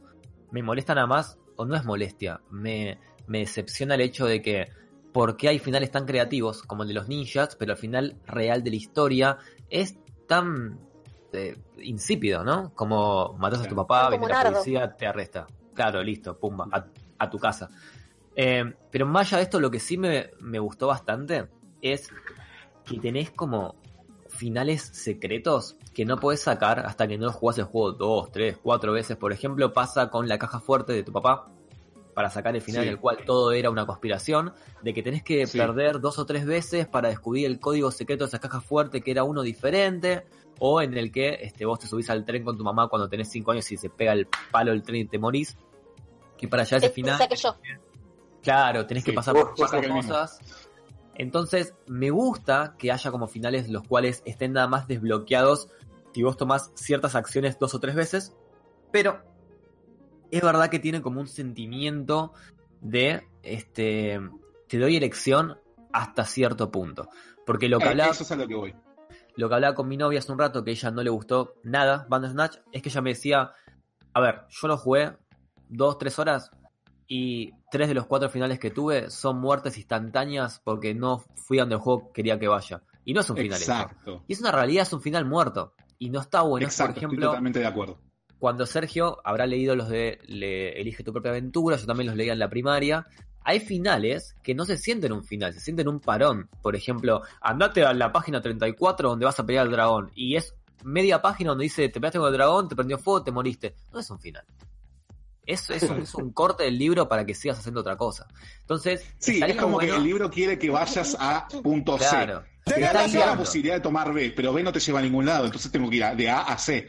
Claro, o sea, no, no es realmente que te da una, una lección, sino que te da una falsa lección. Y no me gusta de que Bandersnatch esté como plagado en la mitad de la película por estos finales raros o finales falsos. Eh, Sí, creo que el primer game over en el que caímos todos fue en el del principio. Eh, Bandersnatch eh, se trata básicamente de este muchacho, Stefan, que va a esta empresa de videojuegos, propone un videojuego como yendo a buscar trabajo y lo primero que hacen es ofrecerle una vacante dentro de la empresa. Y vos te dicen, ¿aceptás el trabajo o no aceptás el trabajo? ¿Y cuál va a ser la elección que vas a tomar? Uy, yo lo rechacé. Yo también. Ah, ¿te tomaste? No, no, caí en posta, posta. No caí en esa. Pero Esta es la, esta es la grieta. Si lo ves desde un punto de ya, vista... si vos aceptás el trabajo, que es lo más lógico, eh, el juego te tira el primer game over. ¿Sí? Te tira, eh, el primer game over que es, listo, te fuiste, trabajaste en la empresa, sacaste el juego como el culo, tenés 0 de 5 estrellas. Y arranca de Sí. vuelta. Eh, ahora, lo interesante es que vos cuando volvés a hacer ese día, hay personajes que se percatan de que vos estás haciendo eso Ya de nuevo. Sí. claro. Y Vos segundo, mismo también te das cuenta de cosas que pasan que ya las habías vivido y terminás como completando las frases de los demás y los demás se quedan como, ¿cómo sabías que iba a decir esto? Ay, no, solo eso, sino que cuando al flaco le vuelven a proponer el trabajo y vos sabiendo que aceptar es un game over, decís, lo rechazás. Y está muy buena la actuación en ese momento del pibe, como que se sorprende de sí mismo de que está tomando una decisión que tal vez él no tomaría en la vida real. Exacto. Claro, Bueno, pero acá igual- aparte, ta- No, acá aparte sí, sí. también lo que me gusta de, de este de Bandersnatch, que cuando vos tomás este, esta decisión de aceptarlo, lo- los personajes te miran como te miran como decepcionado diciendo, che, tomaste la opción fácil y estás acá como para vivir una aventura. Eh, es como que te juzgan con cada decisión que temes. Es verdad que la historia se vuelve medio sosa con estos parates, con esto de andar de vuelta a tomar la decisión, por favor, que por acá no es. Pero me gusta cómo se comunican con el jugador. Que, que te, no es que te tratan de orientar, pero es de vuelta con el- lo que te dan con estos finales en los que te dicen, che, mira, la aventura la hiciste así, la viviste así. No, no es la idea.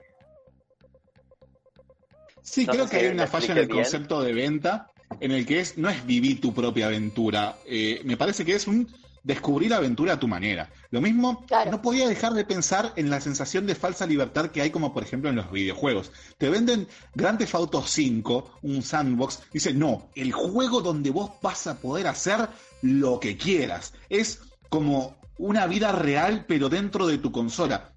Y no es así porque siempre se ata a las limitaciones que tiene un videojuego. No tenemos la capacidad tecnológica de emular otra vida eh, en un mundo virtual.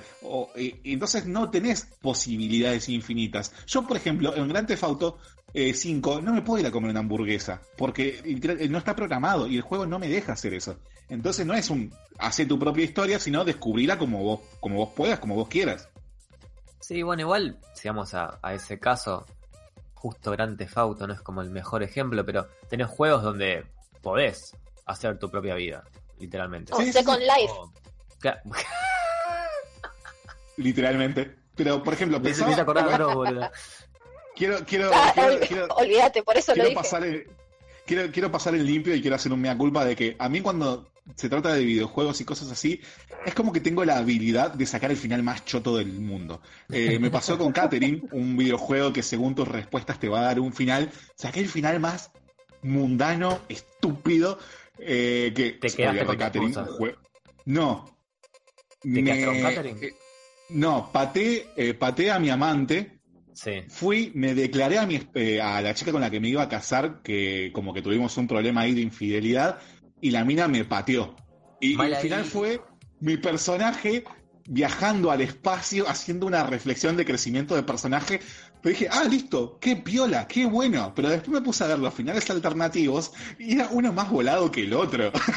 era literalmente el chabón terminaba siendo Satanás en el infierno. Era una cosa de loco que dije, puta madre, qué distancia. O sea, tengo como esa habilidad de sacar los finales más pedorros. Y siento que me pasó eso con, con Bandersnatch, no en sí el más pedorro, eh, yo tomo como final el que me tira los créditos, porque si tomo como final cada pasillo sin salida que, me que tiene el juego, tengo que tomar el primero que fue el de hice el videojuego en la empresa y me dieron 0 de 5 estrellas. Eh, a mí me tocó el final que le tocó a Jackie, que es el de viajo en el tiempo, arreglo, eh, porque el pibe tiene, este explica un poco, el pibe tiene un trauma con la madre de que él, por retrasarse buscando un peluche, la madre retrasa tomarse un tren y el tren que se toma después descarrila y la madre muere. Entonces vos viajás en el tiempo, pones tu peluche para que tu, infan, tu voz, tu versión eh, infantil lo encuentre, pero ¿qué pasa? Lo encuentra, pero se retrasa igual y vos, a sabiendas de lo que te va a pasar, te tomás el tren y ahí se pone un poco críptico porque te, tira de, golpe al mundo actual donde el pibe se muere sentado de la nada. En la sala de la psiquiatra, psicóloga. De la psiquiatra. No sé qué, finales les tocó a ustedes. Bueno, lo loco de ese final es que ahí te plantean unas realidades paralelas. Muy loca, es como que se desconectó de esta dimensión, ya fue. Sí, creo que donde, donde es más fuerte Bandersnatch es cuando los finales son así de fumados, ¿no? donde los finales son realmente desquiciados, pero es cuando te divertís. Pero si hubieran quizá aplicado la parte media para, para apuntarle a que los finales principales sean un poco más divertidos, estaríamos hablando diferente de Bandersnatch, porque el que perdió cuatro o cinco veces o te tocó el final donde te morís cuando eras chico y siguió jugando para ver el final real y terminó en que quedás arrestado por matar a tu viejo, te quedas como, che, prefiero el final donde me, moría de chico, es mucho más interesante que el final que te plantea el juego, que es al final de la hora y media de la película. Lo eh, interesante es que los finales son como cada uno responden a un género. En el que matas a tu viejo es como un policial barra terror. Después el que el, eh, tenés uno tipo de película conspiranoica. Tenés uno que es tipo una comedia, algo así que rompe mucho la cuarta pared, que es el pibe filmando Bandersnatch justamente. Eh, hay como varias cosas. Eso, eso es interesante. Ay, ese no lo saqué. ese no lo saqué. Hay uno en donde, estás en la entrevista con las con la psicóloga y el pibe está por hacer algo que no debería hacer, que en teoría no está, este, ¿cómo se llama? Eh, no está eh, estipulado en el guion y corte y el saco como, para, ¿qué onda? Eh, y estaba como filmando Bandersnatch y nunca se dio cuenta. Ese es muy bueno. Bueno, el de los ninjas y, la, psicóloga. ¿El de los ninjas cuál es, boludo? No tengo ni idea. Estás con los ninjas. Ese lo saqué yo. Ese lo saqué yo también es excelente porque estás hablando con la psicóloga, puede tomar un par de decisiones sobre la caja fuerte, arrancan más o menos todos por ahí. Estás hablando Sí. con la psicóloga y, te, di- y le planteas de que, che, mira, me están controlando, soy un entretenimiento. Es cuando elegís que eh, te está Cuando controlando tú estás Netflix. enfrente de la PC, exacto. Sí. Sí. Y, ahí tenés que explicarle al chabón qué es Netflix, que es como una plataforma de streaming de los, de, del, Del futuro. Eso, eso me parece la parte más genial de toda, eh, de, toda la película. eh, porque fuera de joda, sos vos explicándole al personaje que es Netflix, eh, que esto que lo otro, que literalmente te conecta con la, con la Bueno. persona que está del otro lado de la pantalla. Pero ahí está el problema para mí. Esa parte es excelente, pero no importa qué decisión tomes, salvo la parte en la cual aparece un símbolo raro que, que aparece únicamente cuando desbloqueas dos veces ese- esa, esa parte del juego. No importa Sí. si te quedas callado o explicás que es Netflix o decís que no puedes explicarlo, no aporta en nada al final. O sea, no hay- eso no hay- no a eso nada. es, si no, no aparte nada. profundizan No, nunca. es como un es como un guiño que está muy bueno. Claro, es, eh, es que- un easter egg. incluso claro que incluso em, está muy bueno porque utiliza Netflix como elemento narrativo como a- un elemento dentro de la trama y me parece eh, una locura eh, pero sí no lleva a ningún lado estoy de acuerdo sí, Sí. Eh, la- Bueno, eh, lo que cuando está bueno es que Netflix- ah, sí Cuando elegís Netflix, después de un par de vueltas, terminás hablando con la psicóloga y la psicóloga te dice, che, pero mira, si esto es entretenimiento, ¿no debería ser más emocionante? ¿No querés un poco más de acción? ¿No querrías un poquito más de acción? Y es ahí cuando Claro. arrancan a las piñas. Porque te Sí. dice sí o sí carajo y arrancás a, a las Sí. patadas con la psicóloga. Es buenísimo esto. Es buenísimo. es bueno es excelente. bueno sí, Sí. Después Sí, sí, entra tu eh. viejo, le clavas una trompada, te, te pone contra la pared y tenés que elegir Le entre pegarle un, patearle los huevos o darle un golpe de karate. es buenísimo. Es buenísimo. Pero bueno, me gustó mucho la actuación de Bill Porter, eh, el pibito rubio que vendría a ser como el, el otro desarrollador de videojuegos súper exitoso. eh, Colin. Eh, Sí, Colin. Eh, eh, me, me gustó mucho su actuación eh, y me da mucha lástima no haberlo visto como Pennywise. Si bien Bill Skarsgård la rompió toda, eh, me hubiera gustado ver un Pennywise hecho por ese chabón. Sería curioso. No, no, no, no tenía. Va, sí tenía el dato, pero me lo había olvidado. Eh, sería re loco. Estaría bueno. Tiene una cara de It encima. Mal. Pobre pibe. Es más expresivo de lo que expresa para mí. Puede ser. Eh, Tinti, ¿ibas a decir algo? No iba a decir de que este Bandersnatch al menos, si, si no te gusta ponerle lo que fue este experimento, al menos abrió la oportunidad para que otros shows de Netflix hagan cosas parecidas, ¿no? De decisiones. Eh. Sergio había visto uno hace poquito, no me acuerdo cuál era. Eh, en Carmen Ay, San Diego. Ah, el Carmen Claro. San Diego. Yo había visto Carmen uno que es. Algo que deviene de un videojuego, Carmen San Diego. Sí. Había visto uno que es de un tipo que va a la jungla y vos podés elegir cómo cruzar la jungla. Y es horrible. Es el peor juego probé en mi vida. Eh, pero tenés la elección, digamos, ¿no? Si querés ir a ver a los cocodrilos y morirte. Si querés saltar la liana. Si querés lo que sea. Y quizás está bueno como, como una nueva forma experimental de, de ver series. eh, alguna que sea un poco, viste, eh, un poco más fantasiosa. Bueno, yo creo que también eso es lo que pasó con, o sea, con Bandersnatch en Black Mirror, que no se tiraron tanto a un guion fuerte, sino a hacerlo, a llevar este metalenguaje al, a la pantalla. Porque Mm. realmente la producción que tiene atrás es, es, re- es muy buena. Sí, además eran los Armar todo este guion. Claro. A- armar todos los guiones, cómo las escenas se encajan con otras. Hay algunas que son duras, o sea que no, tal vez no cuadra tan bien. Pero todos los timings que se ponen. Es, es una. Es muy prolija la, la producción que, que pusieron. Sí, Me recuerda también un poco, ¿viste la eh, Tinti, vos te acordás Stranger Things 2, el tráiler donde están jugando en el arcade, que hay un juego que es también tipo de elecciones con la palanca? Sí. Que no, no sé cómo, no me acuerdo cómo se llama el juego, lo estoy googleando y no, no me aparece. Eh, también va, me parece que por ese lado. Hay uno que también está en Netflix que es de Minecraft, Ah, mira. Que también tenés que ir tomando decisiones de qué va a ser eh, el personaje principal, que sos vos básicamente. y qué sé yo, tenés que o seguir a un amigo o quedarte en tu casa y, y después, qué sé yo, sal- saltar a la lava o no saltar a la lava y así. Y me Ahí pasamos un a- creeper. Claro, Creeper. pelear con los creepers, salir corriendo. Eh, ahí pasamos a un género diferente que es uno que ya está hace mucho, mucho tiempo incorporado a los videojuegos, que es las aventuras gráficas, ¿no? Como lo es eh, Life is Strange, este, Minecraft, The Wolf Among Us, The Walking Dead y tenés ocha más. O mismo la parte más oscura de las aventuras gráficas de los videojuegos que son los japoneses, ¿no? Las aventuras gráficas japonesas. Como lo es Fate Zero, la que les comentaba la otra vez. O Doki Doki.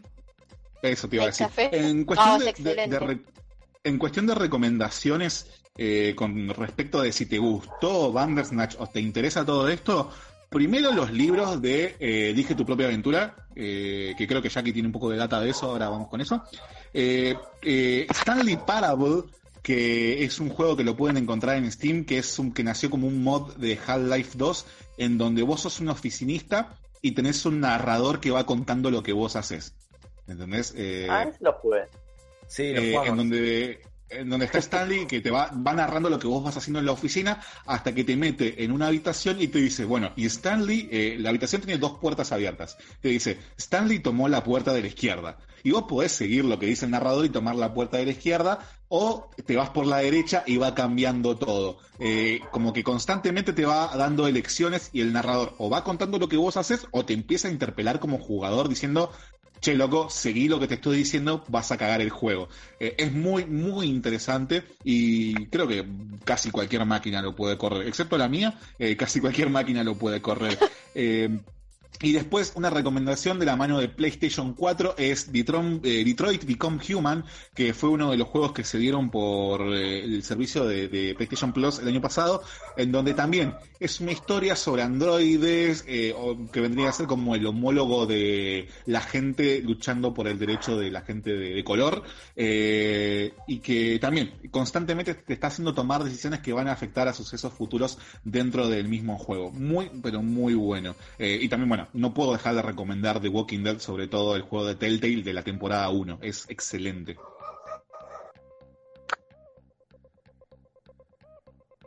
Esto también, bueno, todo este fenómeno, eh, sí, decime.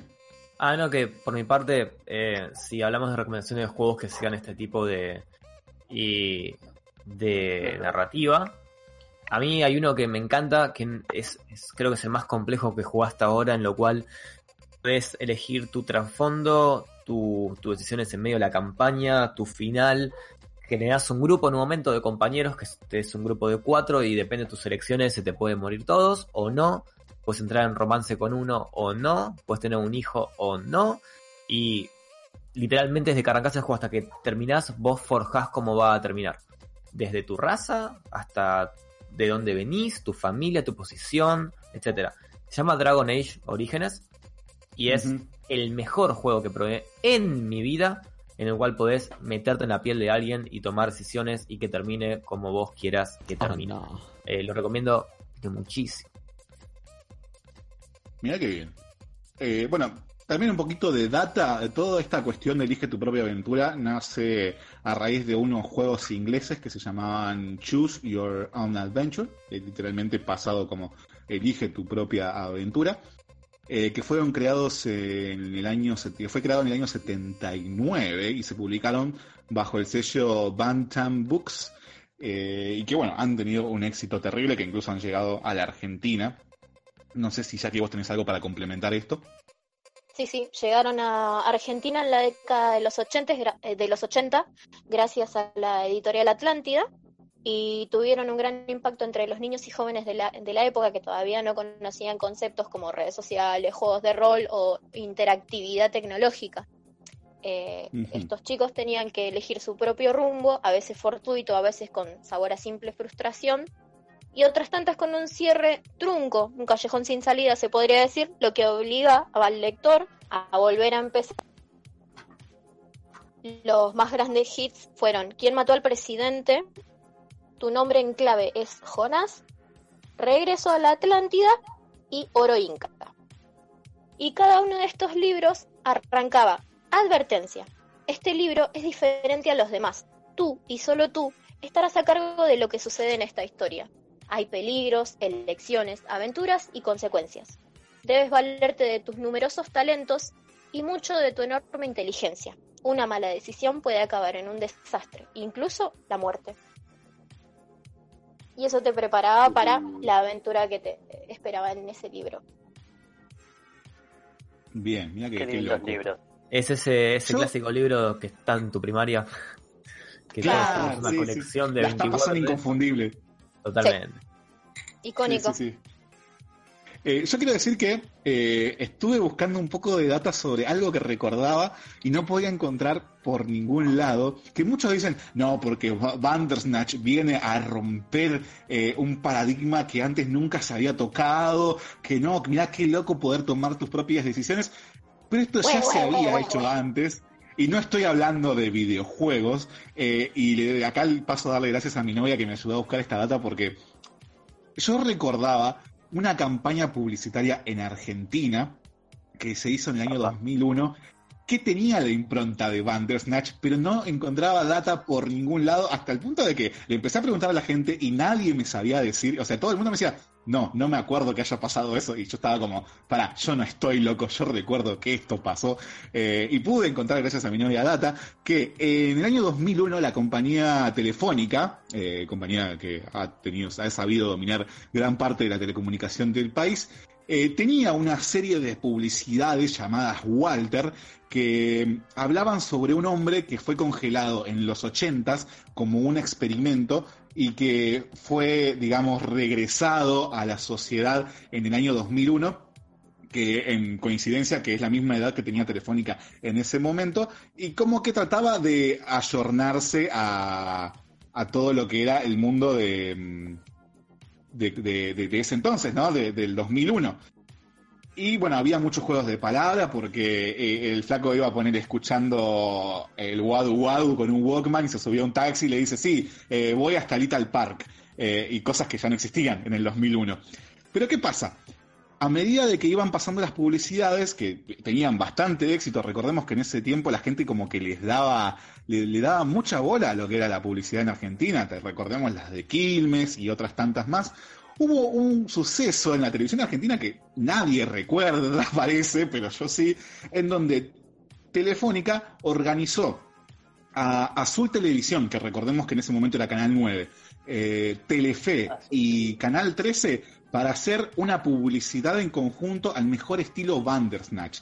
¿Qué pasaba? Todo esto era para promocionar eh, el nuevo servicio de Telefónica que era Speedy, el Internet, el nuevo milenio, se viene con todo. Entonces, ¿qué hacían? La premisa era, Speedy es tu mejor elección. Entonces te empezaban a contar una historia de este muchacho, Walter, eh, en donde iba viviendo diferentes cosas y en un momento tenía que decidir, no sé, eh, se quedaba a navegar por internet en su casa o se iba a un partido de fútbol. Si iba a bailar o se iba a la cancha. Entonces, ponele, vos estás viendo Telefe y está Walter en su casa. Y viene un amigo y le dice, che, Walter, vamos a la cancha o vamos a bailar. Entonces vos, si querías que Walter se vaya a bailar, tenías que cambiar a Canal 13. Si vos querías que Walter se vaya a la cancha, tenías que cambiar a Canal 9. Entonces, eh, en un acto de, sin- de- de- de sincronizar tres canales al mismo tiempo, lo cual es una tarea titánica que no creo que ni hoy pudiera salir, eh, Telefónica hizo esta campaña publicitaria en donde te contaban cómo era eh, esta cuestión de elige tu propia aventura a través de los canales. Esto es una cosa que pasó por una sola vez en la televisión argentina, estamos hablando del año 2001, en donde también tenía esta cuestión de falsa ilusión de elegir tu camino, porque al final te presentaban una dicotomía entre que si Walter tenía que elegir a una piba rubia, a una piba morocha, y cambiaras a donde cambiaras, el flaco se terminaba quedando con las dos chicas. Muy clásico de, de los dos. Sí, sí, sí. Eh, estaba interpretado, bueno, en esta serie de, de- de publicidades estaba, hubo la aparición de Alfredo Casero, Graciela Alfano, eh, estaban protagonizadas por un Daniel Hendler muy joven, aunque el chabón no ha envejecido mucho desde entonces, Eh, pero es muy gracioso verlas en YouTube porque hablan mucho de la idiosincrasia del argentino en los años 2000. eh. Es bastante divertido. Cuando Casero todavía tenía buena, buena imagen en la, en la tele. es muy raro verlo así. Eh, pero, eh, viste, Eh, yo recordaba esto. Cuando veía a Bandersnatch decía, loco, pero esto ya se hizo, esto ya eh, pasó, sobre todo en la televisión argentina, que, que no recuerdo que nadie la nombre, nadie, nadie me diga, che, esto, ¿te acordás de esto? Y, y por un momento pensé que estaba loco, hasta que por suerte pude dar con Pasa información que el sobre esto. que 2001 pasó. fue complicado. Sí, sí, olvidate, tal cual. Eh, hubo otras cosas que Mm. llamaron la atención. Sí, eh, sí, coincido, coincido. Pero bueno, como yo estaba estupidizado por la televisión, eh, este, me, me- pareció como un hecho histórico que nunca más se volvió a repetir, eh, que, tres canales de aire, que anda, anda a hacerlos hacer algo juntos, que no sea un sol para los niños, no sé, o algo así, o el mundial, al mismo tiempo eh, contaban una misma historia con sus diferentes vertientes al mejor estilo Bandersnatch, con la tecnología primitiva de ese momento, porque hoy por hoy, si tenés una tele smart, es bastante fácil poner Netflix y elegir, bueno, le pego un, le, le- clavo un cenicero a mi viejo en, la frente o, le tiro un té a una computadora. Eh, acá era muy interesante y bastante astuto cambiar de canal y elegir la historia que querías que prosiga en ese canal. Entonces ibas y venías de, Azul Televisión a Telefe a Canal 13 y así. Muy bueno, posta, ¿eh? Yo la Eh, verdad no, no- me acordaba para nada de esto. Lo voy a, re- lo Eh, voy a chi- buscar en YouTube. Chequéenlo porque es muy interesante, es muy interesante, sí, sí, sí, sí. Eh, ¿Cómo lo momentos en Walter? donde la publicidad se hacía de otra forma. Eh, telefónica publicidad Walter. Yo lo que no pude encontrar en YouTube en sí fue la publicidad, las publicidades que justamente te permiten tomar elecciones. Me vi toda la campaña anterior. Eh, tam- está bien que Ah. tampoco tuve tanto tiempo como para encontrarlo porque lo encontré medio sobre el pucho porque estuve buscando un montón esta información. Eh, pero no te aparece en sí lo que es la vertiente de, de las elecciones. Eh, algo muy gracioso es que mucha gente, eh, no todo el mundo tiene Netflix y no todo el mundo paga la suscripción a Netflix. Entonces, ¿cómo hacía para ver Bandersnatch sin tener Netflix? Utilizaban páginas de streaming de video en donde te ponían links en donde estaba la opción que vos querías que pase. Mira, Este, qué bueno que las no páginas te, necesitabas- te hagan- te tomen ese trabajo.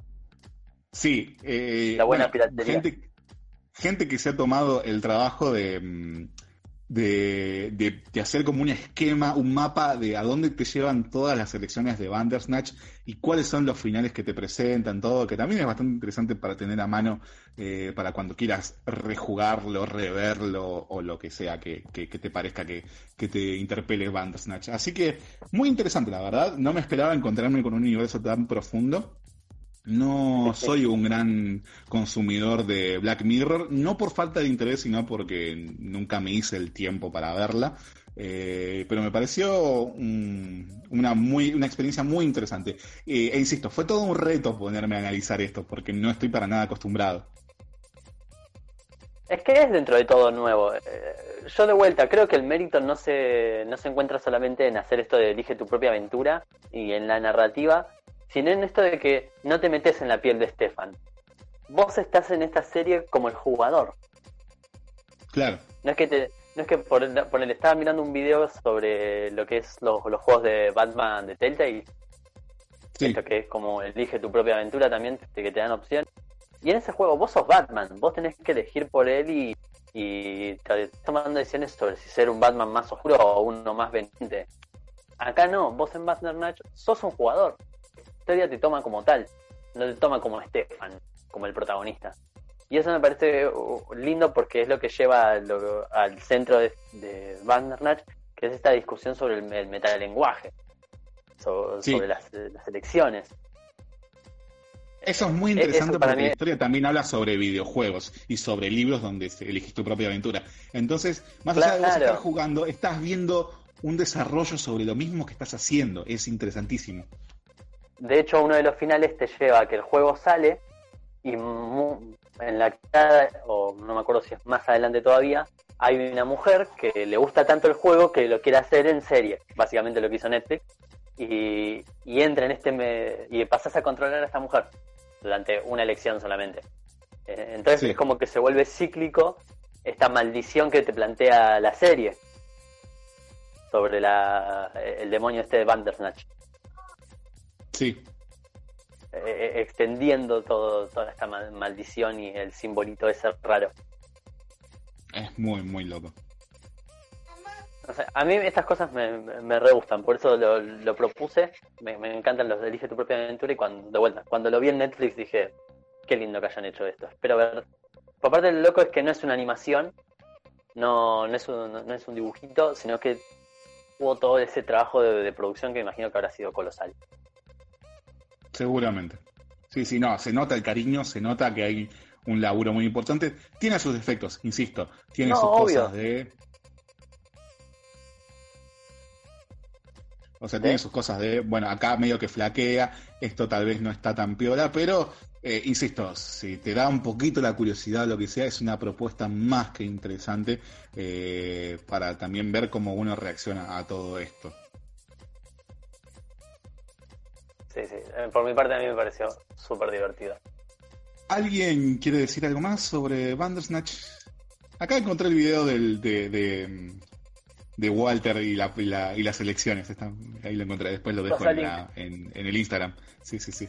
Eh, no dejen de pasar por postcréditos.radio. ¿Alguien quiere decir algo más sobre Bandersnatch, chicos? Hay un juego para la Play 4 que trata de esto también, de tomar tus propias decisiones. So- no sé si lo habrán jugado o oírlo, seguro lo, lo oyeron porque es bastante viejito. Se llama Until Dawn. ¿Cuál? Sí, lo escuché. Juega Iken. ¿Cómo? Juega Iken. Juegazo.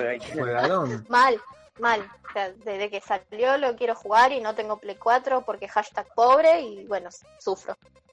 Pero algún día Eh, va a ser el primer es juego muy que me compre. interesante.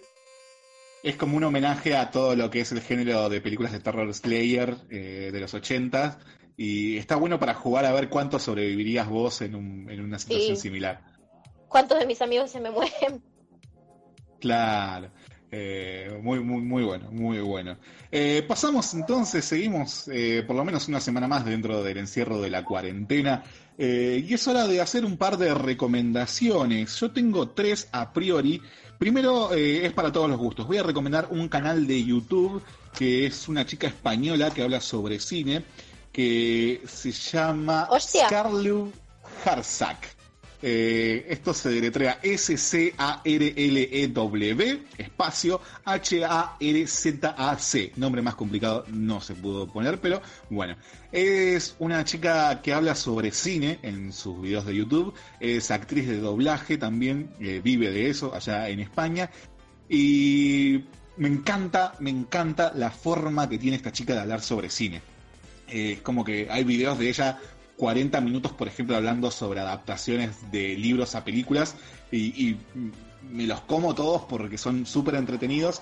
El video más conocido que tiene eh, es el de Harry Potter y los movimientos de cámara, en donde habla sobre Harry Potter y el prisionero de Azkaban y cómo Alfonso Cuarón le da identidad a esa película y cómo se uti- utiliza el movimiento de la cámara para eh, dar a entender el concepto de la magia. No, no, es súper interesante. Se nota que ama mucho de lo que habla y se siente eso. Está muy, pero muy bueno. Eh, si te gusta el cine, si te gustan los buenos análisis de cine, te recomiendo el canal de Scarlett Harzak. Harzak también tiene uno muy bueno que es el de 500 días con ellas y el uso del color. Muy, muy, muy bueno. Eh, no dejen de pasar eh, por el canal. Después, lo que también tengo para recomendar es una película, en este caso una película mexicana del año 1999 que se llama La Ley de Herodes, es un clásico del cine mexicano, en donde es una especie de reflexión barra parodia a lo que es la política mexicana, eh, pero que se puede trasladar eh, a cualquier eh, a cualquier país tercermundista, ¿no? La película nos presenta un pueblo perdido en México en donde en los últimos cinco años mataron a cuatro alcaldes regentes del pueblo por ser corruptos.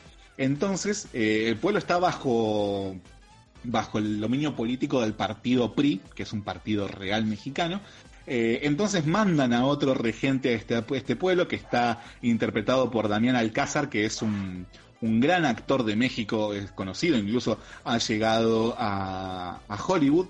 lo mandan eh, y él llega con las mejores intenciones de hacer todo bien, ¿no? De ser el político intachable, impoluto, pero se va a dar cuenta de que las cosas no son tan fáciles, ni todo es tan blanco y ni todo es tan negro.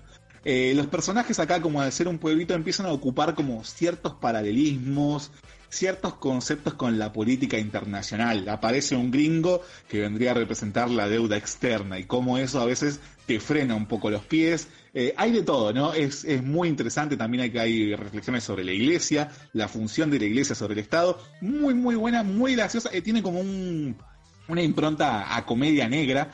Eh, y tiene uno de los mejores finales eh, que he visto en comedia negra alguna. Eh, es muy bueno, es muy adecuado y le calza perfecto. La ley de Herodes de 1999 la pueden encontrar completa en YouTube, aunque si la quieren ver en una calidad un poquito mejor, no tanta, pueden hacer un poquito de magia de internet y también encontrarla por alguna otra página. Pero en YouTube, si ponen la ley de Herodes película completa, les va a salir en un solo link, completísima, impecable.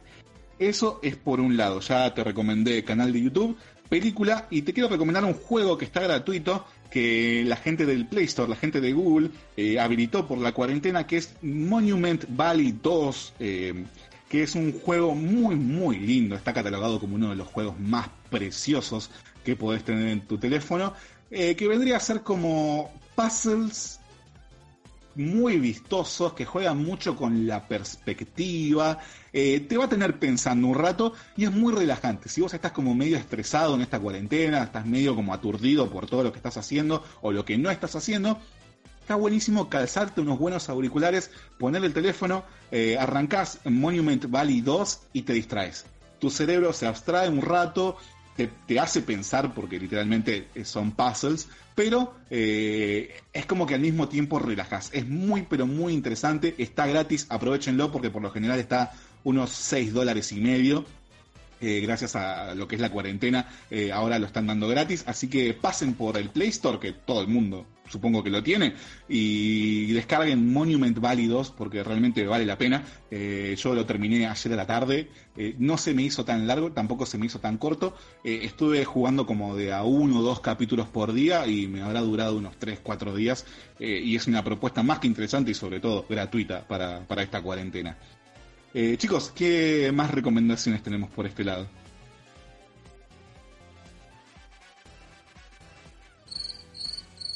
Hola. Chicos, Abandonamos el barco. Eh, por mi lado, yo recomiendo, eh, hablando así rápido de videojuegos, si quieres jugar de una saga que sea corta y está buena, jugate el Ori 1 y el Ori 2. Son lindos juegos que puede agarrar cualquiera que tenga dos manos, salvo Scioli. Y si quieres una saga un poco más extensa, eh, un poco más eh, profunda, jugate la saga de Mass Effect o la saga de Dragon Age, que te vas a morir. O sea, aunque levanten la cuarentena en 15 días, estás a quedar hasta julio jugando, porque te va a atrapar y no te va a soltar más. Y del lado de series, te diría, por favor, que si estás enojado puesto la cuarentena y decís como, "Ah, tengo testosterona y no puedo sacarla, mirate Spartacus, loco. Flor de serie, increíble. Mi novia acá dice like, recomienda. Eh, y si quieres algo más tranquilo, algo más relajado, algo más chill, mirate El Príncipe de los Dragones, que está bastante buena. Eh, sé que ¿Viste la segunda temporada? me vi la segunda temporada, me gustó. ¿Te viste la tercera? No me vi la tercera, la quiero ver con vos. Calma. Bien, guacho, bien, guacho. Ahí va. Terminamos la cuarentena, maratoneamos. De una. Y por último, si quieres ver un canal de YouTube re interesante, fíjate un, un tal Alex Jundro, ¿no? Pachero guacho, que sube buenos videos. Nada más que eso. Solo sube videos cuando hay pandemias, pero lo sube. Únicamente. Peor no es nada, ¿no? Bueno, ya que recomendales de, Ah, bueno. de YouTube, uh, me remetí así de prepo. Hable, hable tranquilo. Ya que hablamos de canales de, de YouTube, voy a recomendar mis dos canales favoritos actualmente. Creo que los dos me los pasaste vos, Johnny. Uno es Ah. Axel, KS, Axel KSS, que hace review- reviews de películas con ediciones tipo que son muy divertidas. Paso horas viendo estos videos, ya me los vi todos y los reviendo. Hace videos como eh, en reviews sobre Batman, en- hace un análisis de las películas de Scooby-Doo, esas que vimos cuando éramos chicos, que eran rarísimas. Que estaban dirigidas Eh. por James Gunn. Yo descubrí con estos videos de Axel Kaiser. Dice que, ¿qué carajo James Gunn? Qué película rara que hizo este chavo. Sí, sí, sí, sí. Eh, no, es uno de los canales que hoy en día me parecen de los más divertidos.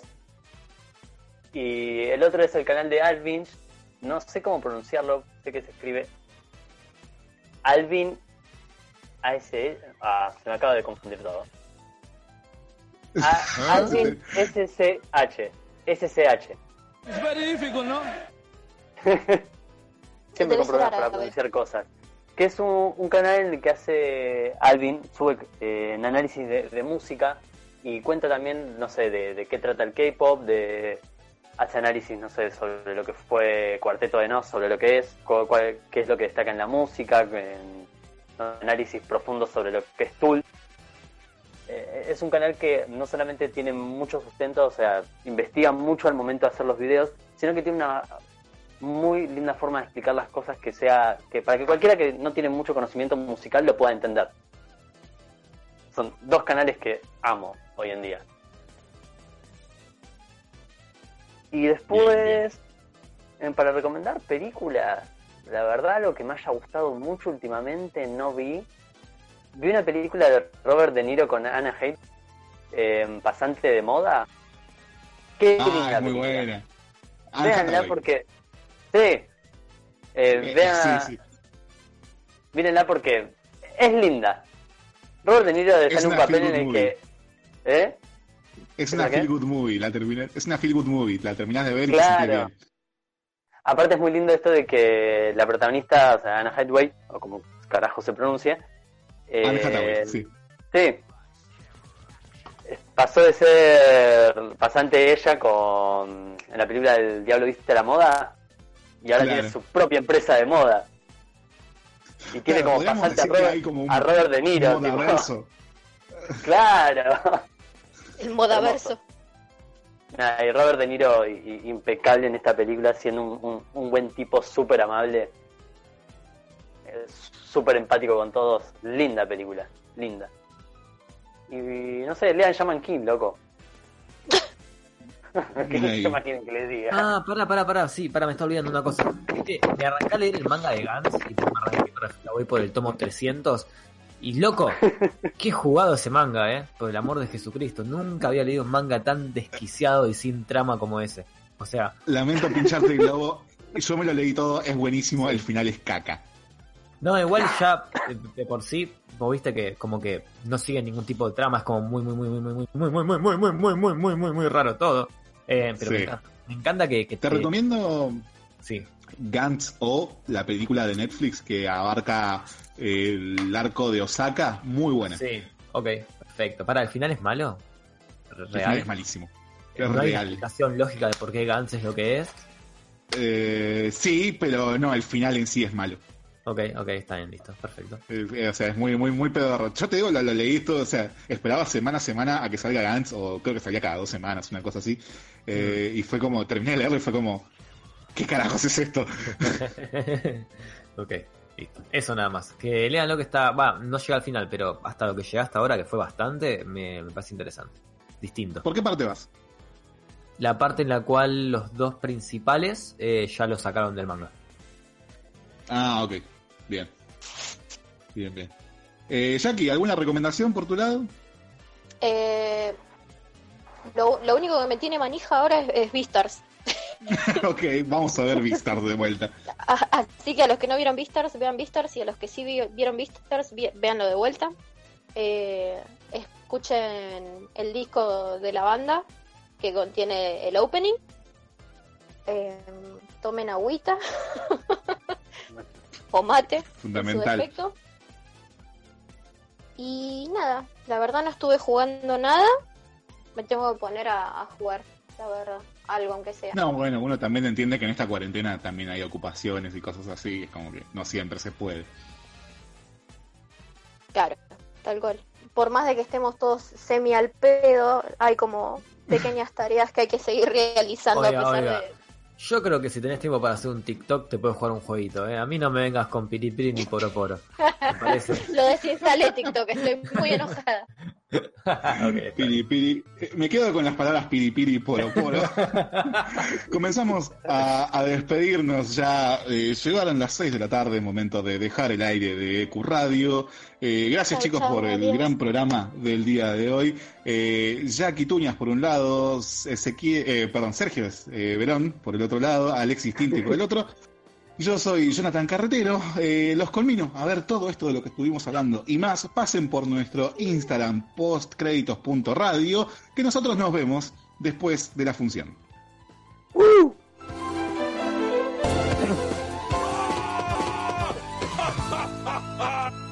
Bueno, se acabó. Salimos del aire. Pero piensen que nunca hicimos un mal programa. Lo importante es que somos como una familia. Inicio. Espacio publicitario. No te olvides, envíanos tu proyecto a info